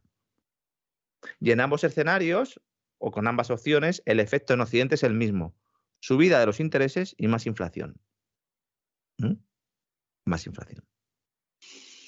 Dice él, de la era de Bretton Woods respaldada por lingotes de oro a Bretton Woods 2 respaldado por dinero interno, eso que estábamos comentando, o Bretton Woods 3 respaldado ya por dinero externo, que sería este dinero de las eh, respaldado por materias primas. ¿no? Es un nuevo orden monetario mundial, dice él, no nos quedábamos lejos cuando apuntábamos esto en los primeros días, centrado en monedas basadas en materias primas del este de Europa yo diría de Oriente en general, que probablemente dice él, debilitará el sistema del euro dólar y también contribuirá a las fuerzas inflacionistas en Occidente. ¿Mm? Claro, Rusia ya no puede hacer uso, por lo menos de momento. No sabemos si cuando se acabe la, la guerra de alguna manera se le va a permitir, pero no puede hacer uso de las cuantiosas reservas de divisas que acumuló gracias a sus exportaciones de materias primas a Occidente durante décadas, que le sirvió a su vez para defender su moneda y ayudar a su economía local. Además, la capacidad de Rusia para exportar sus materias primas se ha visto gravemente afectada por lo que denomina el analista, que me encanta el término, se lo voy a copiar, huelga de compradores en Occidente. Las sanciones son una huelga de compradores. Es decir, ya no te adjunto, ya no te compro el gas. Oiga, pero es que usted necesita el gas. Mm, ya no te adjunto. Oiga, pero es que necesita el gas. ¿A quién se lo va a comprar? No lo sé. Ya veré a quién se lo compro. Y entonces nos vamos a Qatar, nos vamos a Argelia, nos vamos a Azerbaiyán. Decimos, oye, ¿tenéis por ahí un poquito de gas? Y dice, sí, te lo voy a vender caro. Y dice, pero no te puedo dar todo lo que necesitas porque es que, mira, es que las dos terceras partes se las estoy dando a Japón. Y Japón a lo mejor las necesita, las necesita en un futuro, ¿verdad, don César? Hablaremos un día en el gran reseteo de esto, porque Japón se puede configurar ahí como el agente estadounidense para tocarle a China las narices en Taiwán. Que no espere la gente que vayan a ir los marines allí a, liarla. Mientras los bancos centrales occidentales no pueden cerrar los diferenciales entre los precios de las materias primas rusas y no rusas, porque las sanciones están llevando en direcciones opuestas, el Banco Popular China, de China sí puede. Y como dice Poscar, ¿por qué puede? Porque es un soberano que puede bailar su propia melodía. El informe es espectacular, de verdad. ¿eh? Lo pueden encontrar en, internet sin demasiada dificultad. Si ponen Credit Suisse, Bretton Woods 3, ¿eh? aparecerá ahí porque es un informe ya público. Y yo creo que es muy revelador, con mensajes como él plantea también, dice, si crees que Occidente puede elaborar sanciones que maximicen el dolor para Rusia, al tiempo que minimiza los riesgos de estabilidad financiera y de precios en Occidente, pues también puedes creer en los unicornios. Dice. Bien, bien, no, no, no hay óbice, efectivamente. Yo lo estaba leyendo y digo, yo me he alegrado mucho por el tono, porque es un, utiliza algunas expresiones o una forma de contarlo que es similar a la que utilizamos aquí y creo que es lo mejor para entender las cosas. ¿no? Y sobre Bitcoin, ¿qué dice el analista? Dice, bueno, todo esto podría beneficiar mucho a Bitcoin, siempre y cuando siga existiendo, cuando esta guerra termine, ¿no? una, visión, una visión quizás demasiado negativa sobre el futuro de las criptodivisas, pero que se fundamenta por las prisas de Joe Biden por lanzar el dólar digital, lo comentamos la semana pasada, esa moneda digital de banca central con la que pretende eh, ganar al yuan, no César. Así que fíjese eh, cómo estamos, fíjese cuál es el contexto y al final, bueno, pues estamos en unas, eh, por un lado, en una gran batalla no tanto geopolítica, que también, pero ahora mismo en una gran batalla monetaria ¿eh? y, sobre todo mm, de abastecimiento, asegurar el abastecimiento de materias primas para que puedan seguir funcionando las industrias. Y luego hay otros países, sobre todo en, en Europa, que en lugar de tomar decisiones y en lugar de ir ya virando el barco hacia donde tienen que virarlo, pues seguimos todavía intentando ponernos de acuerdo para las cuestiones más básicas y sobre todo haciendo propaganda para que a cada uno no le pase factura en las, elecciones, ¿no? Porque en el caso de Alemania han tenido elecciones hace poco y ya tienen su gobierno semáforo, pero en Francia hay elecciones, en España eh, hay elecciones. Y el problema de todo esto es que una vez que se produzcan esas citas electorales, pues el problema se habrá aumentado, habrá acrecentado sin que se hayan eh, tomado las decisiones que, había que tomar, ¿no? Entonces, bueno, vamos a ver qué hace la Reserva Federal en esa reunión que hemos comentado antes. Hay una noticia eh, que también voy a comentar que es un error que se está lanzando también en redes sociales. Hay gente que está diciendo que Pfizer ha salido de la bolsa de cotización, las acciones de Pfizer. Esto no es cierto. Mm, hay un documento que está rondando por la web, ya me encontré en muchos sitios, en el cual a lo que se hace referencia es una serie de bonos, unas securities, unos deuda de Pfizer, que vencía y entonces pues es un documento pues especificando cómo vencía esa deuda, pero Pfizer no tiene ningún interés evidentemente en salir de bolsa, más allá que haya podido sufrir un severo correctivo, pueda sufrir más. Están los proyectos eh, para las ya no las vacunas, sino para los tratamientos antivirales covidianos. Pfizer se dedica a otras muchas cosas, además de hacer eh, vacunas eh, covidianas, y no va a cerrar pasado mañana, como parece que estoy leyendo a más de uno. E incluso se está hablando de esto en algunas páginas web financieras, que deberían, eh, deberían, pues yo creo que revisar un poco mejor sus fuentes y sobre todo los análisis que hacen. En todo caso, veremos mañana ya titulares, seguramente mañana y pasado, contándonos que la Reserva Federal sube tipos por primera vez pues en 40 meses. Así que a ver qué sucede, don César, y a ver cómo se lo toman los mercados. Pues sí, así es. Vamos a ver qué sucede y a ver cómo se lo toman los mercados. Y por cierto, que poco se contrastan las noticias en ciertos medios. ¿eh? Porque esto de Pfizer que usted acaba de aclarar, mire que hubiera sido fácil aclararlo. ¿Eh? Eh, pues con, haberle mandado el documento a cualquier persona que trabaje en, con, en, el ámbito financiero, eh, se habría dado cuenta, ¿no? la verdad es que es tremendo. Hay que tener mucho cuidado con la desinformación, sobre todo porque en, el afán que tenemos todos por encontrar la verdad y por salir del discurso único y por intentar pues descubrir efectivamente todo lo que nos están contando, pues se nos cuelan otras muchas cosas que realmente no son así y eso al final va en nuestro detrimento, no solo porque mm, estamos en un error, sino porque además nos pueden atacar los malos diciéndonos que efectivamente eh, no contrastamos. Estamos, dando información falsa, que efectivamente eh, es así.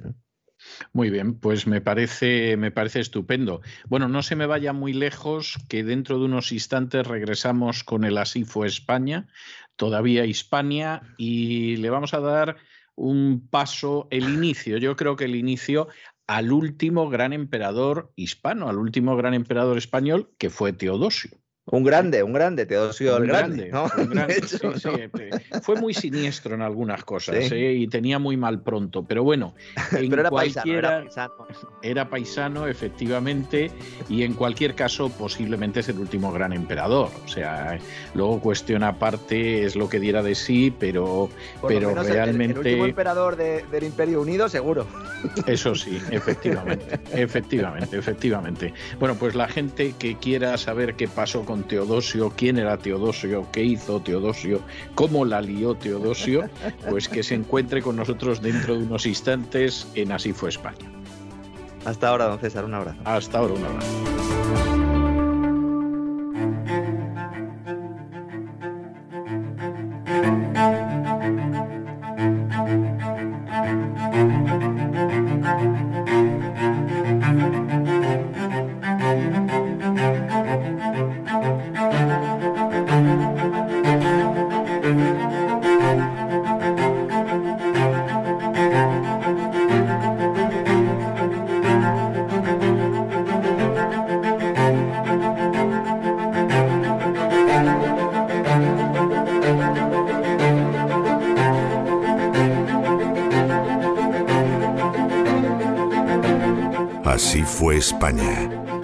César Vidal y Lorenzo Ramírez.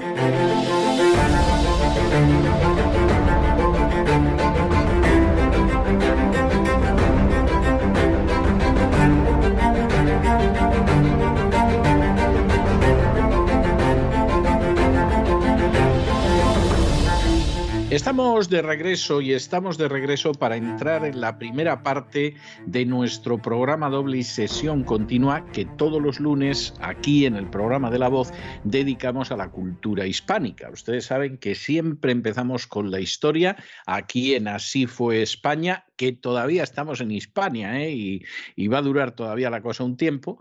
Y luego ya saben que tenemos una segunda parte que la dedicamos a hablar y escribir correctamente en español. Vamos, es que no se puede hacer más por la cultura hispánica de lo que hacemos nosotros. Hay otros que tienen muchos más medios, incluso oficiales, y ni se acercan.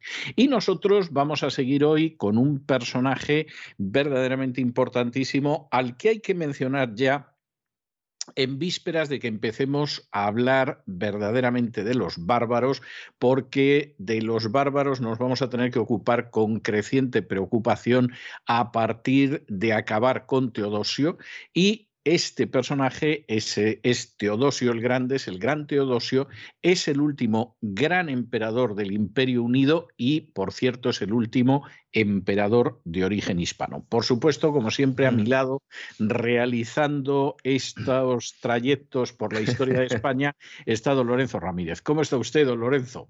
¿Qué tal? Muy buenas. Pues aquí eh, a, a- a ver si aprendo algo de Teodosio. Yo tengo familia política ahí en la zona sevillana, en- la Bética, ¿no? Por, se- Sí, por sí, seguir sí, un poco en la línea. Y claro, ellos siempre dicen que, Teodos- que Teodosio era uno de los suyos y que había nacido en Itálica, pero creo que los de Segovia no opinan igual, ¿verdad? Claro, porque hay gente que piensa que nació en Cauca, la actual Coca, y hay otros que dicen que nació en Itálica. Podía haber sido cualquiera de las dos circunstancias, ¿no? Ahora, lo que era desde luego hasta la médula era un hispano clarísimo.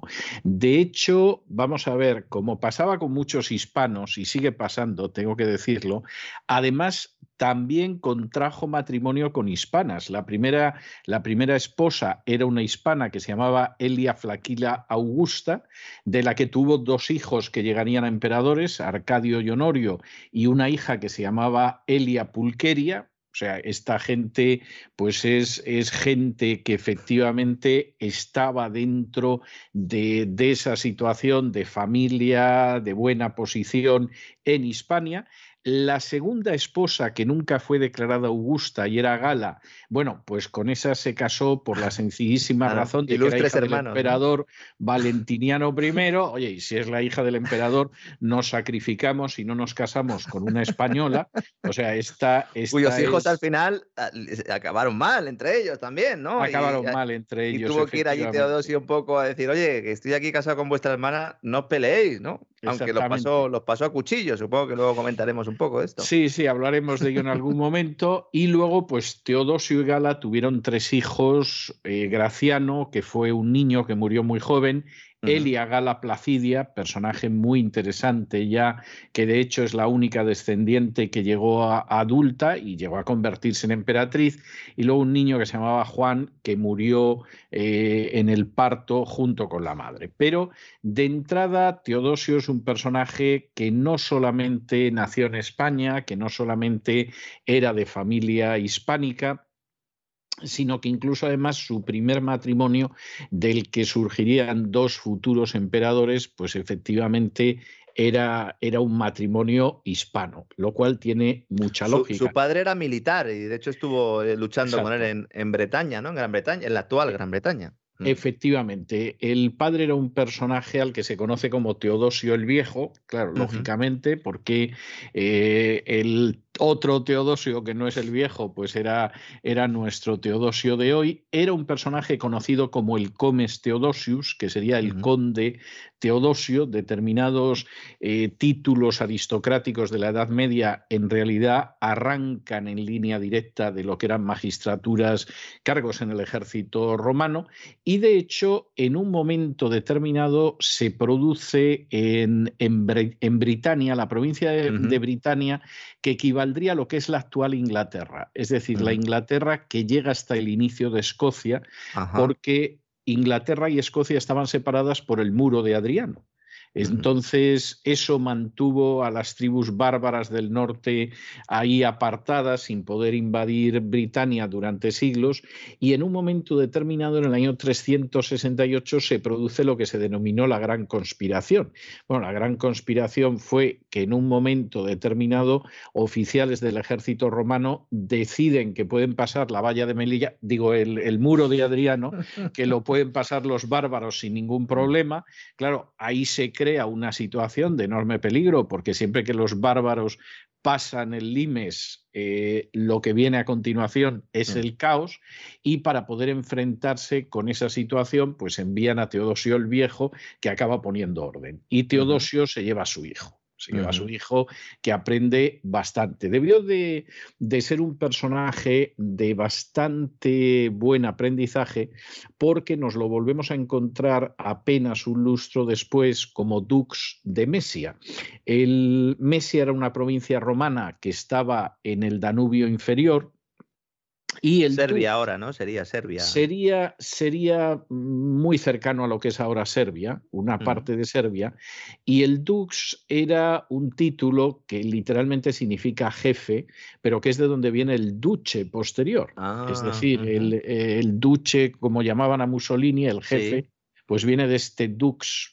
Dux es una palabra eh, latina de la tercera declinación, que es dux dupis. Bueno, el fascismo y el nacionalsocialismo tenía mucha simbología, ¿verdad? De la época romana también. Sobre todo el fascismo, claro, el fascismo, el propio fascio es, eh, son las varas los herederos, de los lictores para, para, poner a la gente en orden. Es decir, que el fascismo continuamente estaba haciendo una referencia a Roma.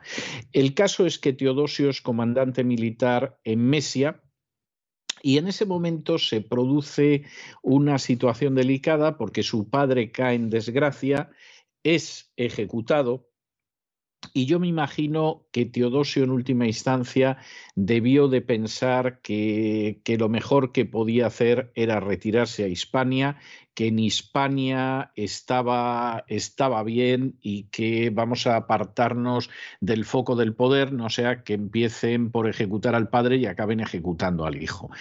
Eh, no se sabe muy bien qué fue lo que lleva a esa retirada de Teodosio. Hay otra gente que lo atribuye al hecho de que se perdieron dos legiones en, un enfrentamiento con los ármatas, que eran lo que cuando yo era niño llamaban los bárbaros del norte. Ah, los bárbaros del norte, si mirabas desde, desde España. eran persas, ¿no? Era obviamente persa, ¿no? Sí, sí. Y de hecho, además, era, era una gente que dominaba magníficamente la caballería hasta tal punto que hay una tesis doctoral eh, que a mí no me convenció, pero reconozco que estaba muy bien traída en el sentido de que el rey Arturo y sus caballeros eran sármatas. Sármatas incorporados a las tropas romanas, etc. Eh, era una tesis doctoral que yo leí pues allá por los años 90 Insisto, a mí no me terminó de convencer, pero reconozco que el libro estaba muy bien razonado y mencionaba esto. Es decir, en última instancia, los sármatas eran lo que era. En el año 375 muere el emperador eh, Valentiniano.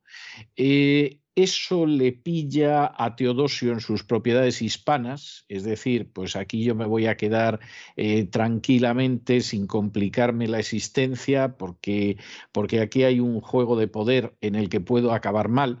Y esto es posiblemente uno de esos periodos especialmente críticos del Bajo Imperio. El Imperio Romano había estado gobernado desde el año 364 hasta el año 375 por dos emperadores, que eran los emperadores eh, Valentiniano y Valente.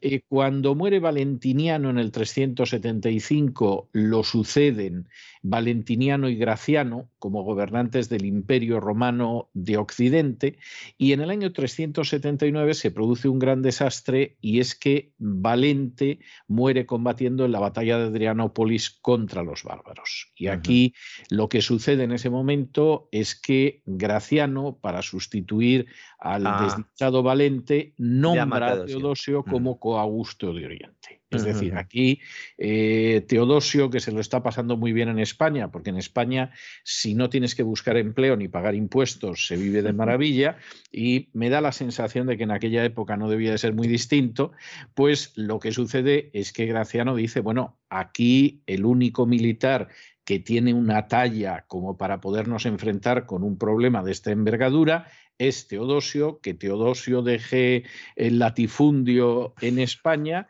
y le voy a nombrar coaugusto en Oriente. Con potestad en Oriente y entonces ya no tendría que luchar contra los ármatas, sino contra los visigodos, ¿no? Es, eh, en Occidente era contra los visigodos, en Oriente era esa situación. Graciano es asesinado en una rebelión en el año 383 y en ese momento pues Teodosio sí que se hace cargo de Occidente y designa a su hijo mayor Arcadio como coaugusto para Oriente. Es decir, esta, esta, es la situación cuando finalmente en el 392 muere Valentiniano II, pues lo que sucede es que Teodosio se convierte en emperador único y como coaugusto para Occidente nombra a su hijo menor Honorio. Ya veremos en su momento que cuando muere Teodosio el imperio ya queda dividido definitivamente, no en un sentido administrativo, sino en un sentido real en propiamente dos imperios y uno lo va a gobernar Arcadio y el otro lo va a gobernar Honorio. Esa es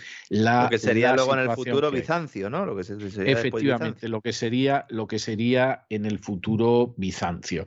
Eh, Teodosio, como estaba usted comentando muy bien, tiene una situación eh, tremendamente grave que es enfrentarse con los godos y con sus aliados. Cuando cuando él es llamado para que deje Hispania, donde está tan gusto y viviendo tan bien, bueno, la gran amenaza en ese momento son los godos y los aliados. Los aliados que son los vándalos, que los veremos luego en España, seguramente a la vuelta de unas semanas, los taifalos, los bastarnos y los carpianos. Esta gente estaba en la zona de Dacia, que es eh, Rumanía, y en Panonia, y efectivamente esto que se denomina la crisis gótica es lo que lleva a Graciano a llamar a Teodosio.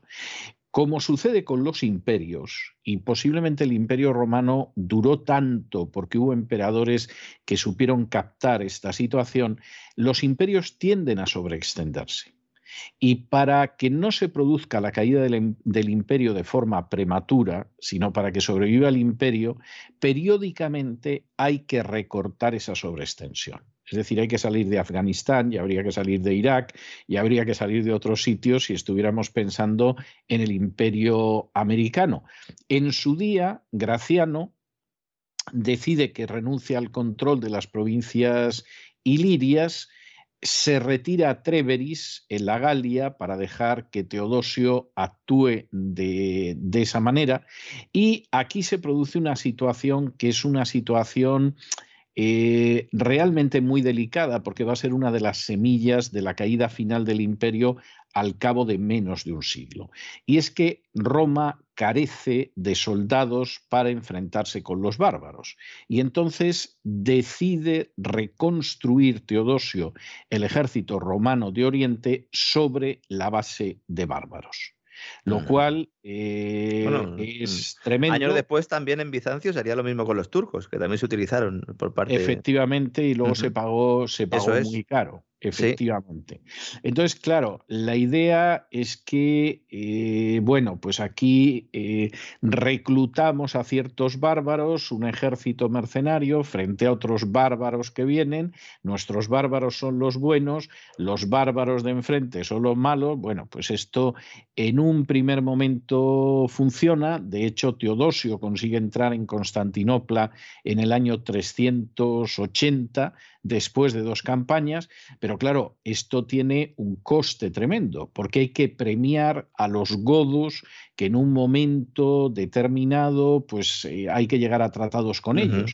Y eso hace que en el año 382 determinados contingentes de godos bastante, bastante amplios los dejaran establecerse en la frontera del Danubio, en la provincia de Tracia y además con una enorme autonomía. Teóricamente esto solucionaba el problema en el sentido de decir, bueno, eh, no hay manera de reclutar un ejército romano. En con el compromiso, perdóname, don César, con el compromiso de que no se extendieran. Es decir, ¿eh? exactamente. El compromiso de que no entraran en la OTAN. Exactamente, sí, exactamente.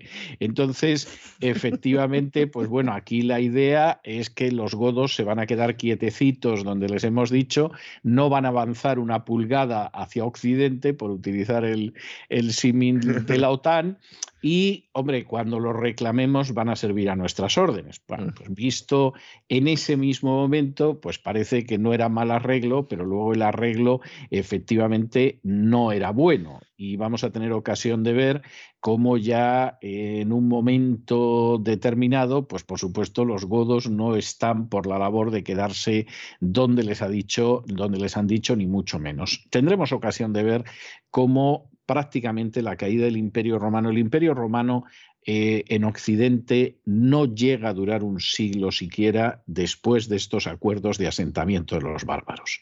Es decir, en un momento determinado, pues bueno, parecería que los asentamientos de los bárbaros garantizan la supervivencia del imperio. Seguramente, seguramente lo que fueron fue la garantía de que el imperio se desplomara.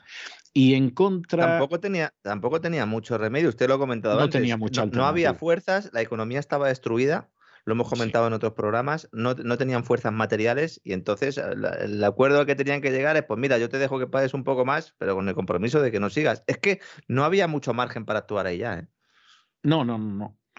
No, si desgraciadamente los imperios empiezan a corroerse antes de caer y en ese sentido pues no hay, no hay más vuelta de hoja. Es decir, esa es una de esas situaciones en las que el imperio casi venía dando tumbos desde el siglo anterior, desde la crisis del siglo III. Lo sorprendente es que consiguiera sobrevivir lo que sobrevivió.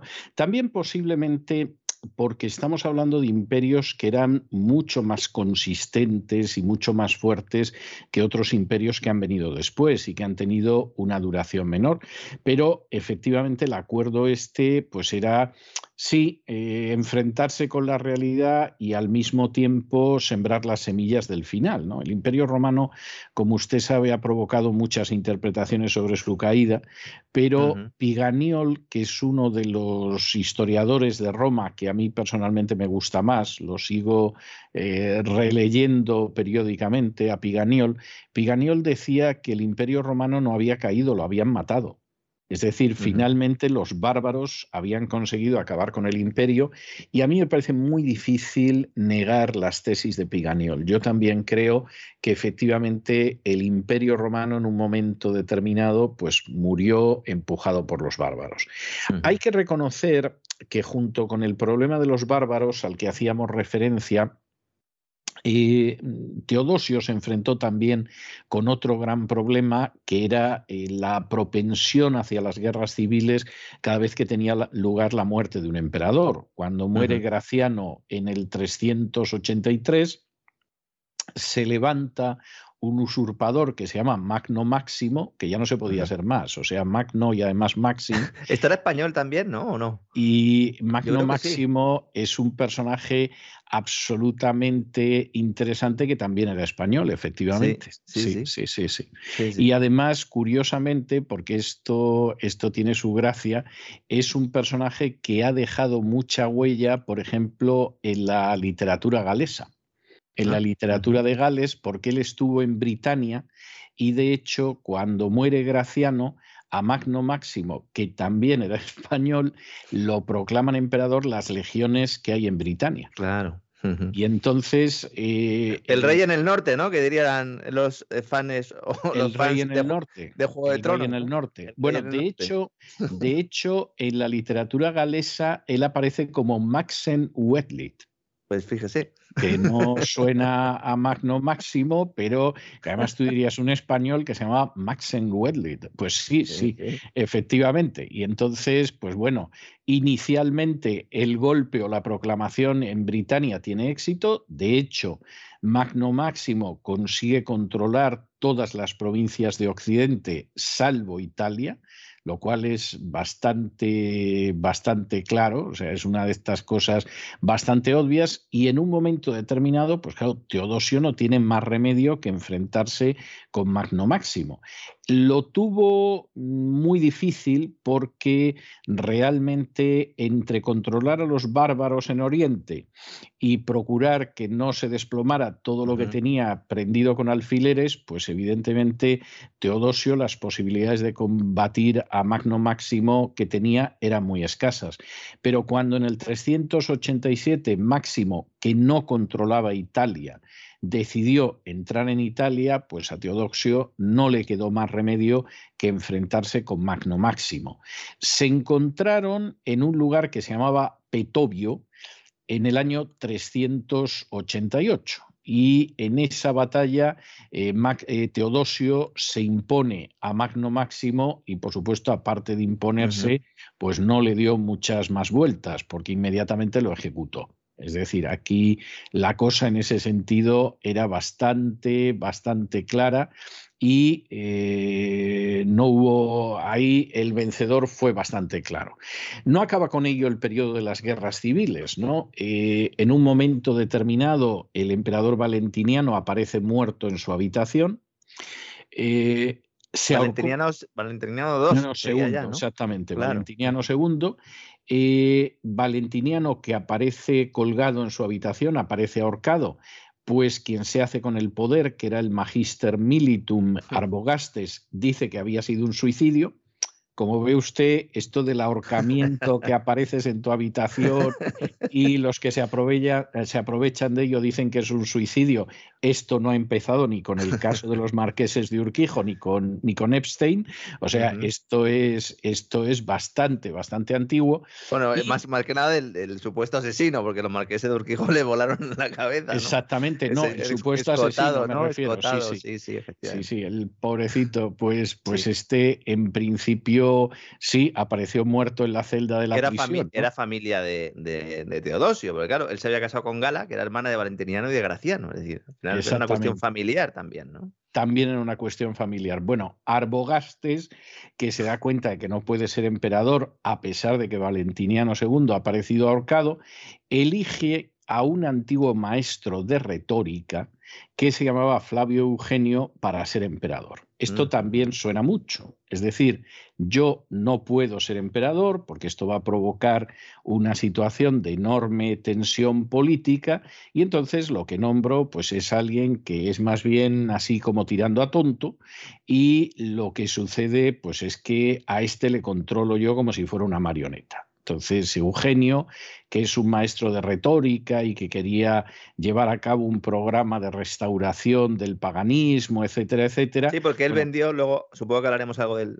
tema religioso que es fundamental, pero claro, lo que vendió es que como se estaba persiguiendo a los paganos, pues monta la revuelta alrededor de todo eso, ¿no? Exactamente. Entonces, pues efectivamente, Eugenio iba a llevar a cabo este programa Eugenio inicialmente no quería llevarse mal con Teodosio, pero bueno, a Teodosio esto le importaba un pimiento y en el año 393 a su hijo Honorio le, le, reconoce el cargo de Augusto de Occidente, con lo cual está diciendo que Eugenio es un personaje carente de ilegitimidad y que iba a ir a por él. Y efectivamente Teodosio se lanza en... Vuelve de Constantinopla, ¿verdad? Que estaba allí con, sus cosas, ¿verdad? Sí, cada vez que Teodosio encontraba un sitio donde se estaba bien, se daba la circunstancia de que la cosa sí, terminaba. Él, había negociado ya la paz con los persas, eh, se, se había repartido Armenia, de alguna manera había puesto orden allí y entonces tuvo otra vez que volver a, batallar.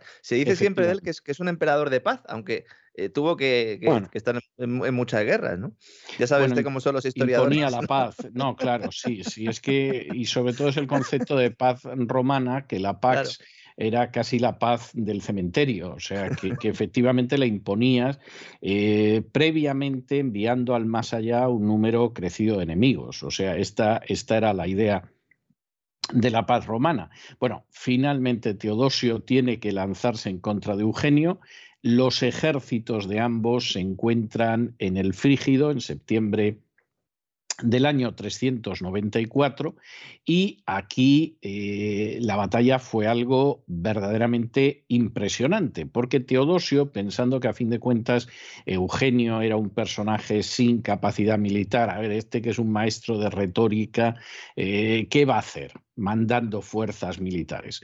Y entonces Teodosio comete un gran error, que es que dice, bueno, pues yo lanzo un ataque frontal eh, apabullo totalmente, trituro las defensas de Eugenio y acabo por la vía rápida. Y aquí no perdemos el tiempo con otro tipo de cosas. Pero se da la circunstancia de que el ataque frontal de Teodosio, que era muy imprudente y que indica que Teodosio quería acabar por la vía rápida, pues eso es, es muy arriesgado, el ataque de Teodosio lo frenan las fuerzas de Eugenio.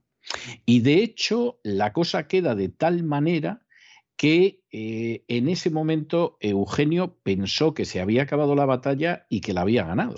Es decir, estos se han llevado un golpazo tan tremendo, han tenido que replegarse, etcétera, Evidentemente, esto, mm, esta batalla está ganada, Teodosio no va a tener más remedio que retirarse y reconocer que yo soy el emperador de Occidente. La verdad es que las tropas de Teodosio tenían la moral, no voy a decir por el suelo, vamos, debajo del suelo, y efectivamente la idea era que habían sufrido una derrota que era inexplicable, porque insisto, Eugenio a fin de cuentas, pues sí que este era un maestro de retórica. pero, es que, pero es que Teodosio, con todo lo especialista y lo experto que era en el ámbito militar, ni siquiera hizo un reconocimiento previo del campo Exactamente. Exactamente. No, no, a Teodosio le perdió la soberbia.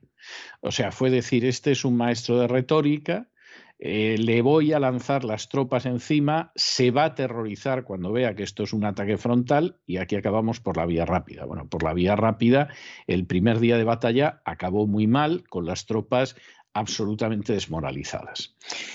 En ese momento, en ese momento, esa noche negra y triste del enfrentamiento del primer día de la batalla del Frígido, sucede un hecho que, bueno, interprételo cada cual como quiera. Y es el hecho de que eh, supuestamente Teodosio recibió la visita de dos jinetes celestiales vestidos completamente de blanco. Esto, en fin, puede uno creer lo que quiera o que Teodosio, eh, para calmar las penas, se pasó en el consumo de alcohol esa noche y pudo soñar con los dos jinetes celestiales y pudo soñar con lo que quisiera. Eh, en fin, o, o, simplemente que fue una manera de animar a las tropas que hemos visto en muchísimas ocasiones a lo largo de esta serie. Usted Como las cruces que aparecen en el cielo, ¿no? Por ejemplo. Exactamente, por ejemplo, o recuerde usted aquel rey de Roma, bueno, recuerde a Sertorio, ¿no? Que tenía una cervatilla, lo contamos en su día, que le transmitía mensajes de los dioses, bueno, y los pobres hispanos, pues cuando llegaba el otro, eh, a cervatilla me ha dicho de parte de Júpiter que, pues los hispanos, los pobrecitos, se lo creían. O sea, esa, esa es la realidad. Fuera como fuese, lo cierto es que al día siguiente que Teodosio vuelve a atacar las posiciones de Eugenio, tiene la enorme suerte de que le pilla un fenómeno natural que es conocido como el bora. El bora es un tipo de viento eh, que, es un viento además que sopla desde el norte nordeste en el mar Adriático, es frío, es seco y deriva de la formación de ciclos estacionales en el mar Mediterráneo. De hecho, se llama además Bora porque hay un personaje de la mitología griega que es el, el Boreas, que es el viento del norte y el viento este, pues efectivamente puede ser muy impactante. Sopla en Turquía, en Eslovenia, en Grecia, en Italia, en Croacia y efectivamente puede ser muy impactante. Lo cierto es que encima el Bora soplaba contra las fuerzas de Eugenio, es decir, las tropas de Teodosio lo recibían a la espalda, no les afectaba, pero las fuerzas de Eugenio ese, ese viento frío e impetuoso les daba de golpe. La línea de Eugenio se rompió, yo creo que muy posiblemente aparte de por el viento, porque Teodosio ya estaba advertido de cómo se movía el adversario el campo de Eugenio fue tomado por asalto y no hace falta que le diga que en cuanto que le echaron el guante a Eugenio y lo capturaron, pues lo que hicieron fue ejecutarlo, con lo cual Teodosio se convirtió en el único emperador. Hay una anécdota también eh, em, de tipo místico, si podríamos denominarlo así, además de, los, dos personajes que supuestamente le visitaron, que es que también había una profecía ¿no? de, un, de un monje que cristiano eh, egipcio que había dicho que ganaría y tal. Y entonces a partir de ahí, pues también hay mucha leyenda indicando, bueno, pues que efectivamente eh, era una especie de enviado, ¿no? De, los dioses, de Dios en este caso, porque ya hablaremos de ello, pero precisamente Teodosio es el que de verdad, ¿no? Pues eh, pone el, cristianismo en, el imperio. Como religión, oficial. Sí. Eso lo vamos a ver la semana que viene, vamos a quedarnos hoy aquí, pero es importante eh, ver cómo en ese imperio ya crepuscular, al imperio le quedaba menos de un siglo por delante, ¿no? En ese imperio crepuscular ya hay una serie de problemas que no se han solucionado y que por lo tanto vuelven a, a emerger y que llegado el momento van a acabar totalmente con el imperio, ¿no? Es decir, el imperio es un imperio cuya coherencia interna deja mucho que desear, es un imperio muy dividido políticamente, es un imperio contra el que se lanzan los bárbaros y es un imperio además pues con un gasto y con unos impuestos que, hace que sea muy incómodo vivir en el imperio. Al final se parte en dos, ¿no? Y, uno dura. Al final se va a partir en dos. Efectivamente. mucho más, con cruzadas de por medio también. Con cruzadas de por medio, como no podía ser menos. Bueno, en última, en última instancia, Teodosio ha conseguido convertirse en el único emperador. Es el último emperador que va a ejercer su dominio sobre todo el imperio y que además va a intentar que la base del imperio sea ese cristianismo ya del siglo IV, con un pie casi en el siglo V. Pero de eso y de las consecuencias que eso va a tener posteriormente, pues hablaremos la semana que viene. Del cristianismo de Estado. ¿Eh? Del cristianismo de Estado, sí, porque en contra de lo que dice, de lo que se dice muchas veces de manera incorrecta, Constantino no impuso el cristianismo como la religión del imperio. Favoreció muchísimo al cristianismo después de otorgarle tolerancia, pero en absoluto se le ocurrió que fuera la religión del imperio a lo más que llegó fue a convocar algún concilio, que no es poco, y, a hacer que el cristianismo se llenara de paganismo para que hubiera más gente que se hiciera cristiana y no, no percibiera tanto el cambio, ¿no? Pero, por supuesto, no pensó ni en perseguir al paganismo, ni convertir el cristianismo en religión oficial ni cosa parecida. Eso es algo que se va a dar con Teodosio, alguno diría porque era español y ya se sabe que los españoles son intransigentes, pero yo creo que, que esa es una acusación injusta en este momento de la historia y lo que sí nos encontramos es con el último emperador, que como tendremos ocasión de ver la semana que viene, Dios mediante, para intentar que sobreviviera ese imperio, va a convertir el cristianismo en la única religión oficial, va a proscribir el paganismo y va a acabar dividiendo el imperio de una manera que, como usted dice, bueno, pues en un caso el imperio apenas va, va a durar ya un siglo, menos de un siglo, y en otro caso, sin embargo, pues el imperio va a durar todavía casi mil años, ¿eh? que no es, no es poco logro, no es poco logro. Pues muchísimas gracias por Encantado, todo. Me le pasa muy bien, como siempre. Yo creo que disfruto mucho esto. Espero que los oyentes. Bueno, me consta que los oyentes también, ¿no, César? Sí, sí, lo pasan muy bien. Nosotros lo pasamos muy bien. Pues es lógico que, que les pase lo mismo. Pues nos volvemos a encontrar los tres, es decir, usted, el emperador Teodosio y un servidor, la semana que viene aquí para terminar de contar qué pasó con Teodosio el Grande. Muy bien, don César. Un fuerte abrazo. Un abrazo muy fuerte.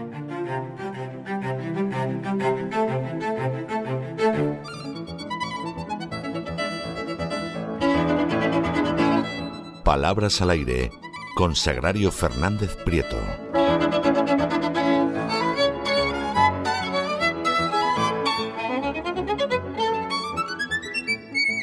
Estamos de regreso y estamos de regreso para esa segunda parte de nuestro programa doble y sesión continua que tenemos todos los lunes aquí en La Voz dedicados a la cultura hispánica. Ya saben que primero empezamos con la historia, con el Así fue España, que todavía es Así fue Hispania, y luego Luego nos vamos de la mano de doña Sagrario Fernández Prieto para hablar y escribir correctamente en español. Ya ha llegado doña Sagrario. Muy buenas noches, doña Sagrario. ¿Qué nos trae usted hoy? Muy buenas noches, don César. Empezamos, como siempre, con la palabra del día, que hoy es la palabra guiñapo una palabra que hacía mucho tiempo que no escuchaba. Seguramente a usted le recordará a la, a la infancia, a esas madres que nos decían, pero ¿de dónde viene ese chunguiñapo? Sí, Porque no sabían a su abuela. Yo mm, recuerdo más a, a, mi madre.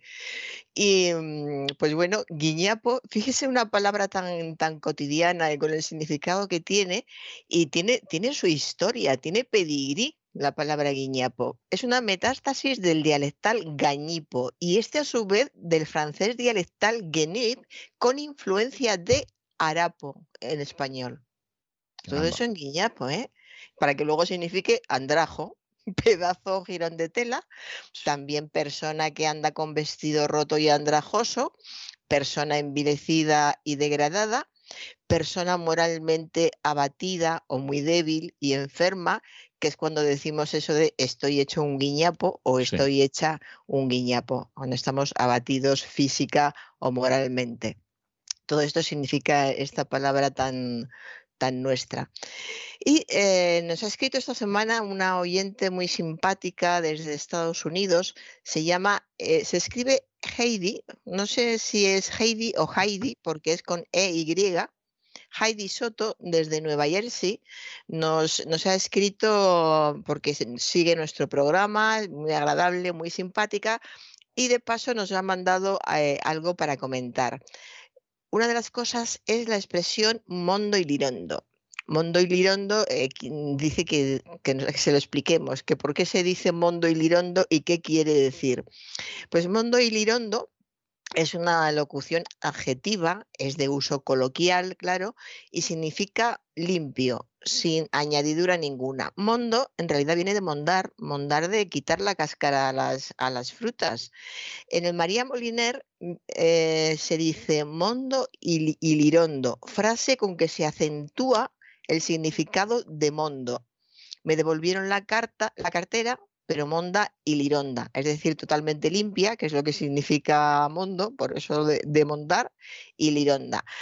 Eh, ¿Qué pasa con lirondo? Pues lirondo no tiene más significado que imitar el sonido de mondo. Es una de esas expresiones, tenemos muchas en, en español, que a partir de una palabra que es la que interesa, no la dejan sola, no es lo mismo decir, es más, eh, buscan expresividad estas expresiones. No es lo mismo decir estoy mondo a secas que decir estoy mondo y lirando. Estar mondo y lirando, pues es lo, que hemos dicho, que ya no tienes eh, nada, nada de nada. Y siempre nos pasa muy a menudo, como he dicho en, español, se añade esa segunda parte que no tiene significado. No, no podemos buscar, vamos, podemos buscar lo que queramos, pero lirondo no aparece en ningún diccionario, en ninguna parte, a no ser que esté unido a mondo en esta expresión, mondo y lirondo. Una de esas expresiones que quedan redondas y diciendo mondo, pues, ¿cómo estás hoy? Pues hoy estoy mondo y no nos diría nada. Pero si alguien dice estoy mondo y lirondo, es que estás eh, totalmente sin nada, estás sin dinero, estás eh, que no tienes nada.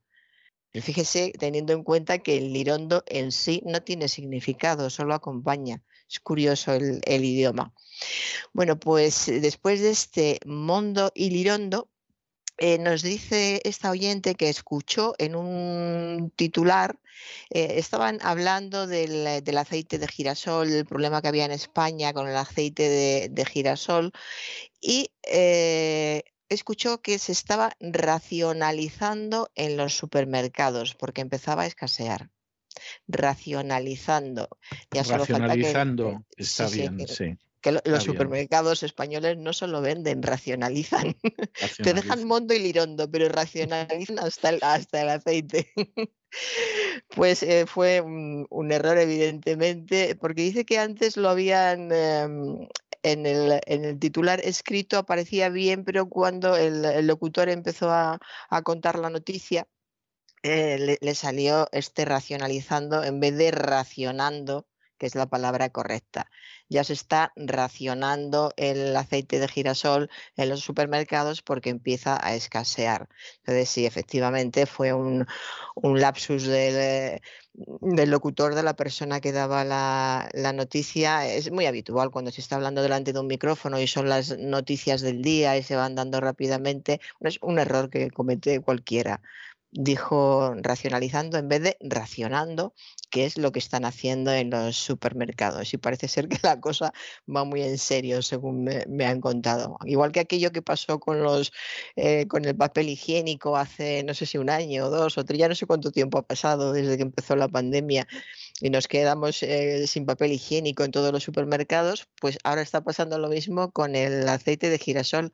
Todos los estantes del aceite de girasol están vacíos Basta que digan que una cosa se va, a acabar, que no dijeron no, dijeron se va a acabar, va a haber menos porque ocurre esto, y la gente se lanzó a por aceite de girasol. Incluso gente, a mí me lo han contado directamente las personas que lo han hecho, que no, que no consumen aceite de girasol, pero desde que han oído la noticia piensan, ah, ah por si acaso, como, se va a acabar, por si acaso, por tenerlo, como somos los humanos. Y eh, no tenemos alturas de miras. Esto es lo siguiente que voy a comentar. Una diputada, una diputada, ¿eh? no, no una persona de la calle, así cualquiera, una diputada, no recuerdo de qué grupo era, dijo que debemos de tener alturas de miras.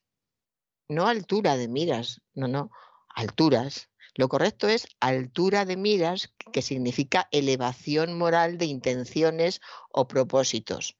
Todos debemos tener alturas de altura, ya lo digo yo mal, altura de miras en muchísimos aspectos o en todos los aspectos de, la vida deberíamos tenerlas. Eh, pero eh, se dice altura de miras. Y por otra parte, la diputada dijo, debemos de tener alturas de miras. Debemos de indica posibilidad. Si mm, lo que quiere eh, decir, y además por el contexto parece que es lo que quería, quiere indicar que es, que es obligatorio, que es necesario, que es necesario, entonces no sería debemos de, sería debemos. Debemos tener altura de miras. Vamos, que a la diputada le, le sobraba un de y un plural.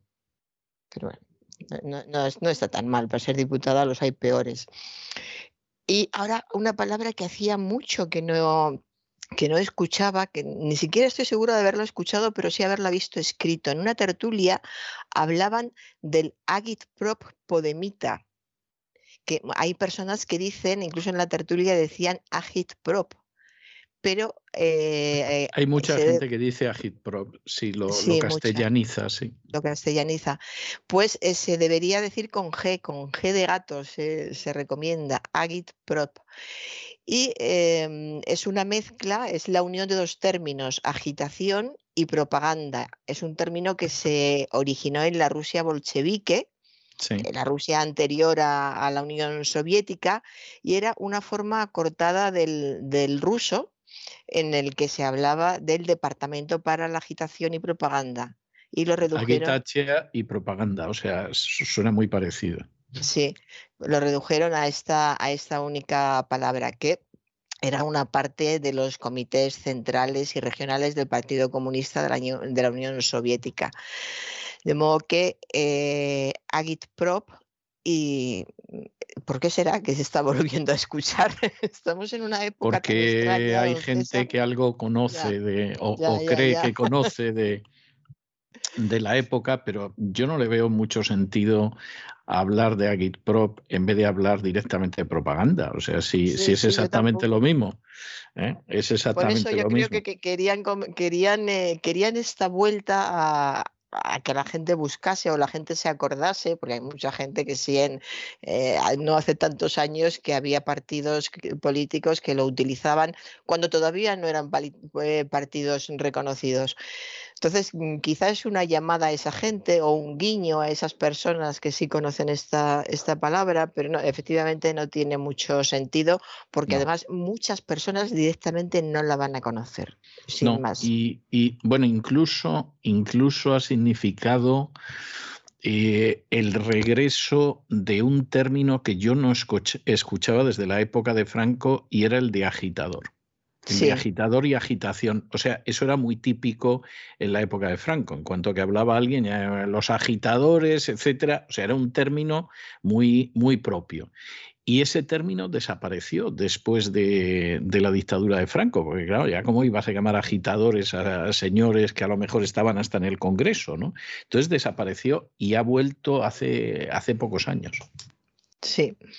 Bueno, yo no sabía que había vuelto. Yo hasta esta semana no, lo había escuchado. Mm, por lo menos a mí no, me había llegado. Y eh, vamos a algo más, eh, más cotidiano, más, eh, más simpático. Un oyente gaditana, que no es la primera vez que nos envía algo, me dice que por Cádiz se dice meter la pata hasta el cuadril meter la pata hasta el cuadril. Yo he tenido que buscar qué es cuadril porque es una palabra que no conocía y resulta que cuadril procede de cadril, que a su vez procede de cadera. De modo que el cuadril es el hueso que sale de la cadera de entre las dos últimas costillas y sirve para formar eh, una costilla que se llama una zona que se llama el, anca. El anca es la mitad lateral de la parte posterior de diversos animales y también de los, de los humanos. Se parece mucho eh, a, a, meter la pata hasta el corvejón, que decimos por aquí, por el centro, meter la pata hasta el corvejón, que procede de corva. Este corvejón si viene del mundo de la zoología más que de los seres humanos, es una articulación eh, entre la pierna y, la zona superior de, la pata, de lo que se llama la, caña. y eh, esto lo tienen solamente los, los cuadrúpedos. Lo tienen los cuadrúpedos, el corvejón, pero sí hay una frase coloquial que decimos los, los, humanos. O sea, los cuadrúpedos lo tienen, pero no meten la pata hasta el corvejón. Sin embargo, nosotros sí, los humanos metemos la pata tanto que la expresión que nos corresponde es es que has metido la pata, es que metió la pata hasta el corvejón. Bueno, y continúo con una, una arquitecta que en un reportaje eh, sobre ella decían que la joven arquitecta contaba con un amplio portfolio de sus trabajos. Esto me, lo han dicho, me lo han dicho unas amigas también. Lo, que, me parece lo del portfolio? ni sabía que, que se hablaba de portfolio escrito con RT, portfolio. Eh, también podría ser, y hubiera sido correcto decir portafolios es una cartera de mano para llevar libros, papeles, etcétera. Existen ya también portfolios digitales o portfolios eh, online y en esta carpeta se reúne el conjunto de los trabajos realizados por un profesional o por una empresa a lo largo de toda una trayectoria. La palabra como se podrán imaginar, procede del inglés y puede traducirse al español, puede y debe perfectamente como portafolio, que además la tenemos, la palabra portafolio. Eh, portafolio ahora recomiendan que sea portafolio cuando se usa con el significado de cartera de mano o de maleta para guardar y transportar eh, documentos, por ejemplo, eh, llevaba todos los documentos en el portafolio. Y también puede traducirse como portfolio, como suena, sin T, portfolio, cuando se refiere a esa carpeta de trabajos o a un conjunto de materiales eh, gráficos, cuando alguien dice, pues voy a presentar mi portfolio, que es todo lo que has hecho, todos los trabajos que has hecho para la universidad, por ejemplo, para optar a una determinada plaza y en el ámbito laboral me dicen que se utiliza mucho, que se ha extendido mucho con esta idea de presentación de trabajos. Nadie presenta sus trabajos nadie presenta una carpeta con sus trabajos. Eh, parece ser que se presentan portfolios y ya se sabe que es una presentación de, trabajos que además, en general, aunque esto también se lo saltan a veces, si son de esta manera deberían de tener un respaldo gráfico. Por ejemplo, los portfolios de los arquitectos, de los publicistas, de los diseñadores, pero no siempre sucede así. De modo que tenemos una palabra que se podía haber quedado en carpeta, que ha pasado a por, que en carpeta no hubiera tenido problemas, sería carpeta de, eh, según el, eh, de, arquitectos o carpeta de empresarios, eh, carpeta de diseñadores, y al pasar al inglés se ha dividido y tiene diferentes significados y no es lo mismo tener un portfolio con T que un portfolio pasado al, al español. En fin, eh, estas veces que a veces el, inglés, eh, pues el contacto con el inglés es beneficioso y hay muchas palabras que realmente eh, no las teníamos en castellano y aglutina una serie de términos que en nuestro idioma no los teníamos y puesto que ya han entrado directamente en una nueva generación que tiene más naturalidad a la hora de hablar el inglés, pues me parece normal que sea así pero hay palabras en las que hay una mezcla, porque empezaron a decirse hace años y no ha, quedado claro. Supongo que en el mundo empresarial sí, pero, en fin, y bueno, y además podría ser, tengo aquí apuntado, pues, sería lo mismo que decir, a veces, a veces es lo mismo que decir historial o dossier. A mí la palabra dossier me parece muy buena y creo que resume muy bien qué, qué es lo que se quiere hacer con, con algunos trabajos. Cuando presentas un dossier o sea, estás en el ámbito de un trabajo, no hace falta ni decir cuál, y te piden un dossier, está muy claro qué es lo que se espera de ti. Así que repito, este portfolio puede referirse lo mismo a una cartera de mano para, guardar y transportar documentos, puede ser también una carpeta de trabajo, puede ser un volumen para compendiar trabajos o, o proyectos y en español los dos sentidos del anglicismo portfolio tienen traducciones diferentes. La cartera de mano se puede traducir por portafolio o portafolios en plural y la carpeta de trabajo se convierte en español en portfolio. Que a veces la evolución del inglés a veces resulta complicada. O sea, la evolución de algunos términos eh, que proceden del inglés. En el castellano a veces es, complicada. Y ahora voy a un tertuliano que el otro día eh, dijo, pues bueno, estaba hablando otro, eh, le interrumpió estas cosas y de repente dice, pero con mucha ironía, qué esplendor pero no que la X no era porque por la ironía, la X es porque debe de pensar que se pone, que se escribe. Que es más esplendoroso todavía. No, hay, gente, que, hay gente que efectivamente pronuncia esplendor, porque es que parece que todavía es más esplendoroso aquello de lo que habla. Sí, yo era una broma que hacía a menudo y se lo decía a algunas personas, pero qué esplendor.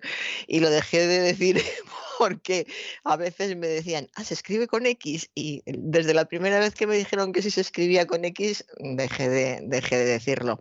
Esplendor procede del latín, de nuestro latín splendor, splendoris, que significa resplandor, lustre, nobleza, apogeo, auge. Anda que no es bonita la palabra esplendor y qué significados tiene.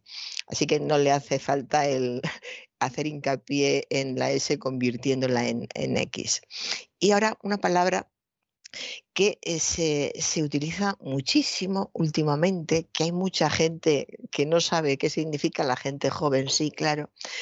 Eh, un cantante de, estaba en un programa de televisión, le estaban haciendo una, una entrevista, un cantante andaluz que me parecía una grandísima y buenísima persona, por cierto, y dijo, yo solo soy un cover que canta lo mejor que puede lo que crean otros se quitaba importancia y canta, canta muy bien.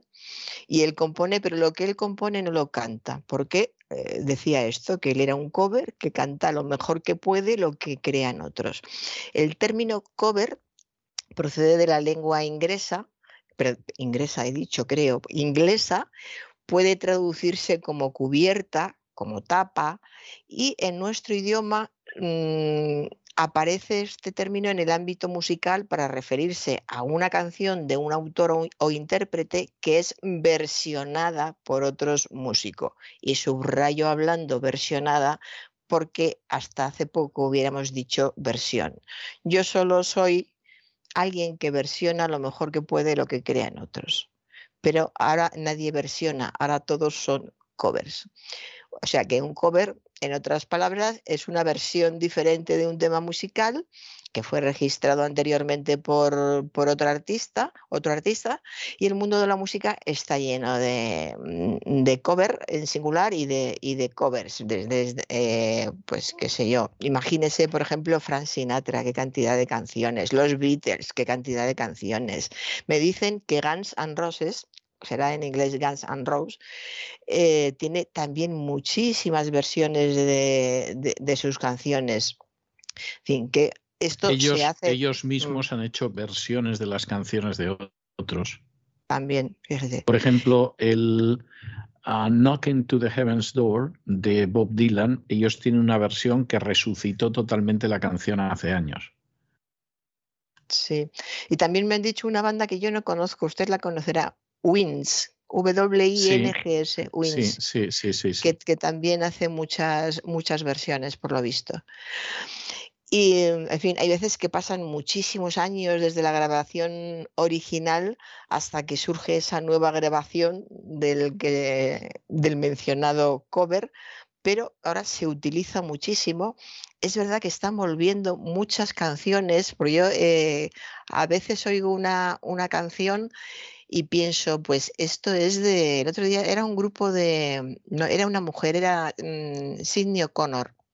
Oí una canción, a mí Sidney O'Connor en su, en su época me gustaba mucho y pensé, anda, eh, otra vez empieza, empieza a sonar, qué bien. Y cuando acabo de cantar resulta que no era ella, que, que, era una cover que había sacado una canción de, de ella, en que es algo que está muy, muy de moda. A lo mejor lo han fomentado los concursos. En España hay muchos concursos de... Puede ser, puede ser. De, para, de cantantes, y en fin, pero que tenemos versiones. Son versiones. Hay discos de versiones de los Beatles. Fíjese qué cantidad de discos de versiones de los Beatles hay.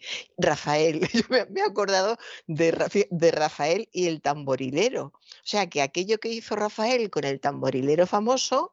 Que a su vez que a su vez era una versión de una canción in- americana, sí. Americana, efectivamente. Pues eh, fu- fuimos, vamos, muy novedosos, pioneros en, en los covers, para que luego digan que siempre nos enteramos tarde de todo. No, Rafael hizo varias, ¿eh?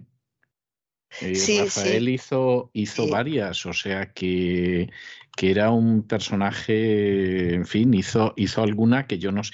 Hizo varias que estaban bien, hizo otras que son para borrarlas. Por ejemplo, cuando hizo versiones de canciones con la letra en español, le quedaron muy bien. O sea, estoy pensando en la canción del trabajo, por ejemplo, la versión que hizo, o de Jinetes en el Cielo, etcétera, pues realmente eran, eran versiones que, que estaban muy bien hechas, estaban muy bien hechas. Pero eh, otras, pues realmente estoy pensando la que hizo de Aquarius, de, Sí. del musical Hair, pues la verdad es que podía perfectamente haberla suprimido. ¿eh? Sí. ¿Y sabe de qué versión me estoy acordando? De la- la del príncipe gitano y sí. Yo es, creo es que- inevitable acordarse. No, es- es, es insuperable. Es insuperable totalmente. Yo creo que la versión. Del príncipe gitano y Indegueto es que no Sí. hay una cosa que pueda superar eso. Sí. Sí. Bueno, pues eh, voy a terminar con el último verso de, de un poema que yo, yo cuando lo leí no me lo podía creer, pensé, pero, pero qué pena, qué lástima, impreso en un libro, don César. Y el último verso El dice, papel lo aguanta todo. Sí. Claro, pero que no es lo mismo que se escapen gazapos cuando se está hablando, que se escapen gazapos en las redes sociales, a verlo en un libro, que se supone que detrás hay editores. sí. O sea, no solamente el, eh, por, por- por el autor, por el poeta en cuestión, o sea, él se debería haber dado cuenta o debería saber que, que eso es incorrecto, sino la cantidad de gente que ve un libro antes de que salga a la venta. Bueno, el verso en cuestión dice, si te dicen que me fui, dilos que me fui al país del silencio. Ay, por Dios. Es que lo destroza, porque sería bonito, si te dicen que me fui, diles que me fui al país del silencio. Y este dilos, yo no sé de dónde será el, el es autor, es, pero eh, posiblemente hispanoamericano y hay, y hay países donde se utiliza mucho, sí. Por ejemplo, en México se utiliza mucho. En vez del les, el, el, el, el los, el pero los el los es correcto siempre que sea complemento directo. O sea, que No, es no, que de- no, siempre es incorrecto. O sea, ya me dices, le entiendo lo que pero me por ejemplo, diciendo. es muy común la Sí. expresión se los dije. Sí. Muy común. En el sentido Pero es, aquí lo eh, malo es de dije. forma enclítica con Sí. el verbo decir. Es, mm, eh, es ya el, el sumum. Es penoso, es penoso, sí. Pues vamos a explicar que el pronombre lo procede de las formas latinas de acusativo singular ilum, ilut y el acusativo masculino plural, ilos. El acusativo es el caso de la declinación latina en la que se expresaba el complemento directo. Complemento directo, esa es la palabra clave. Tiene que ser complemento directo lo que, lo que va a sustituir este pronombre para poder utilizarlo. Por ello, la norma culta del español estándar solo admite el uso de estas formas para desempeñar dicha función. Por ejemplo, me lo encontré en la calle, correcto. Eh, esto lo comprendió muy bien, correcto. Los estrecho contra mi corazón, correcto. Pero no son aceptables en la norma culta usos como eh, tu identificación me dijo y lo di mi acta de nacimiento. Los dije que no se movieran de aquí. Ya digo que con el verbo de decir, que se, se vean a veces estos errores, y con el verbo decir hace más daño todavía. E- incluso eh, no solamente oyéndolo, sino viéndolo escrito, ya eh, hace daño. Fíjese, los dije que no se movieran. Tiene usted razón que en algunas zonas de, de la América hispana se, se utiliza, a veces se oye por aquí, pues como hay gente eh, que viaja por todas partes y gente de todas partes que me parece maravilloso. A mí me gusta que en todos los países haya gente de otras zonas y sí, sí se escucha. Pero bueno, aunque se escuche en el mundo entero e incluso en el extrarradio del mundo, incorrecto es incorrecto y suena muy mal. Vamos a repetirlo bien, el último verso de este poema, que era muy hermoso. A ver si lo, traigo entero un día. Si te dicen que me fui, diles que me fui al país del silencio. Que quien pudiera, quien pudiera irse al país del silencio, don César. Bueno, pues con esto acabo. Sí, Sí, sí, bueno, me parece, me parece muy bien, doña Sagrario, siempre muy interesante, muy ilustrativo y muy instructivo todo lo que usted cuenta. Y yo le voy a traer hoy una canción especial que se llama Canción para un portafolio, un portfolio, ¿no? Song for Portfolio. Entonces se la voy a dejar, es una canción muy agradable y es música en realidad muy agradable y nos volvemos a encontrar el jueves Dios mediante. Estupendo, don César. Pues hasta el jueves. Hasta el jueves.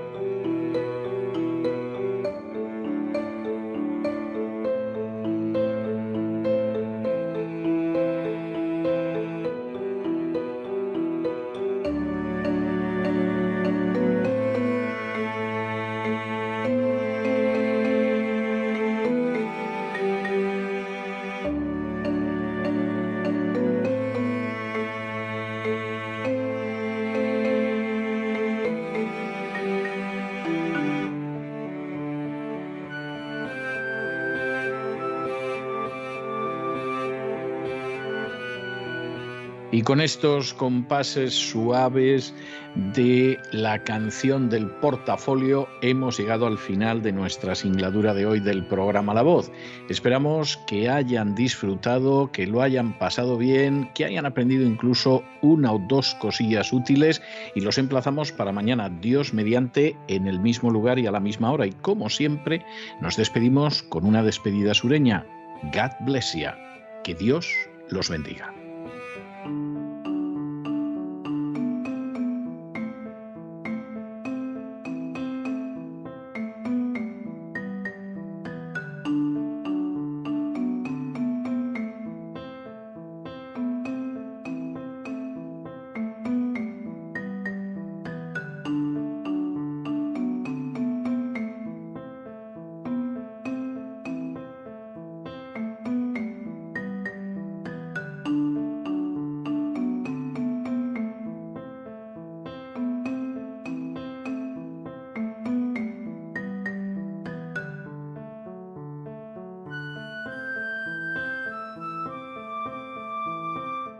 El programa La Voz es una producción de Artorias Incorporated y al amparo del derecho a la libertad de expresión no se hace responsable de las opiniones vertidas en el curso del mismo.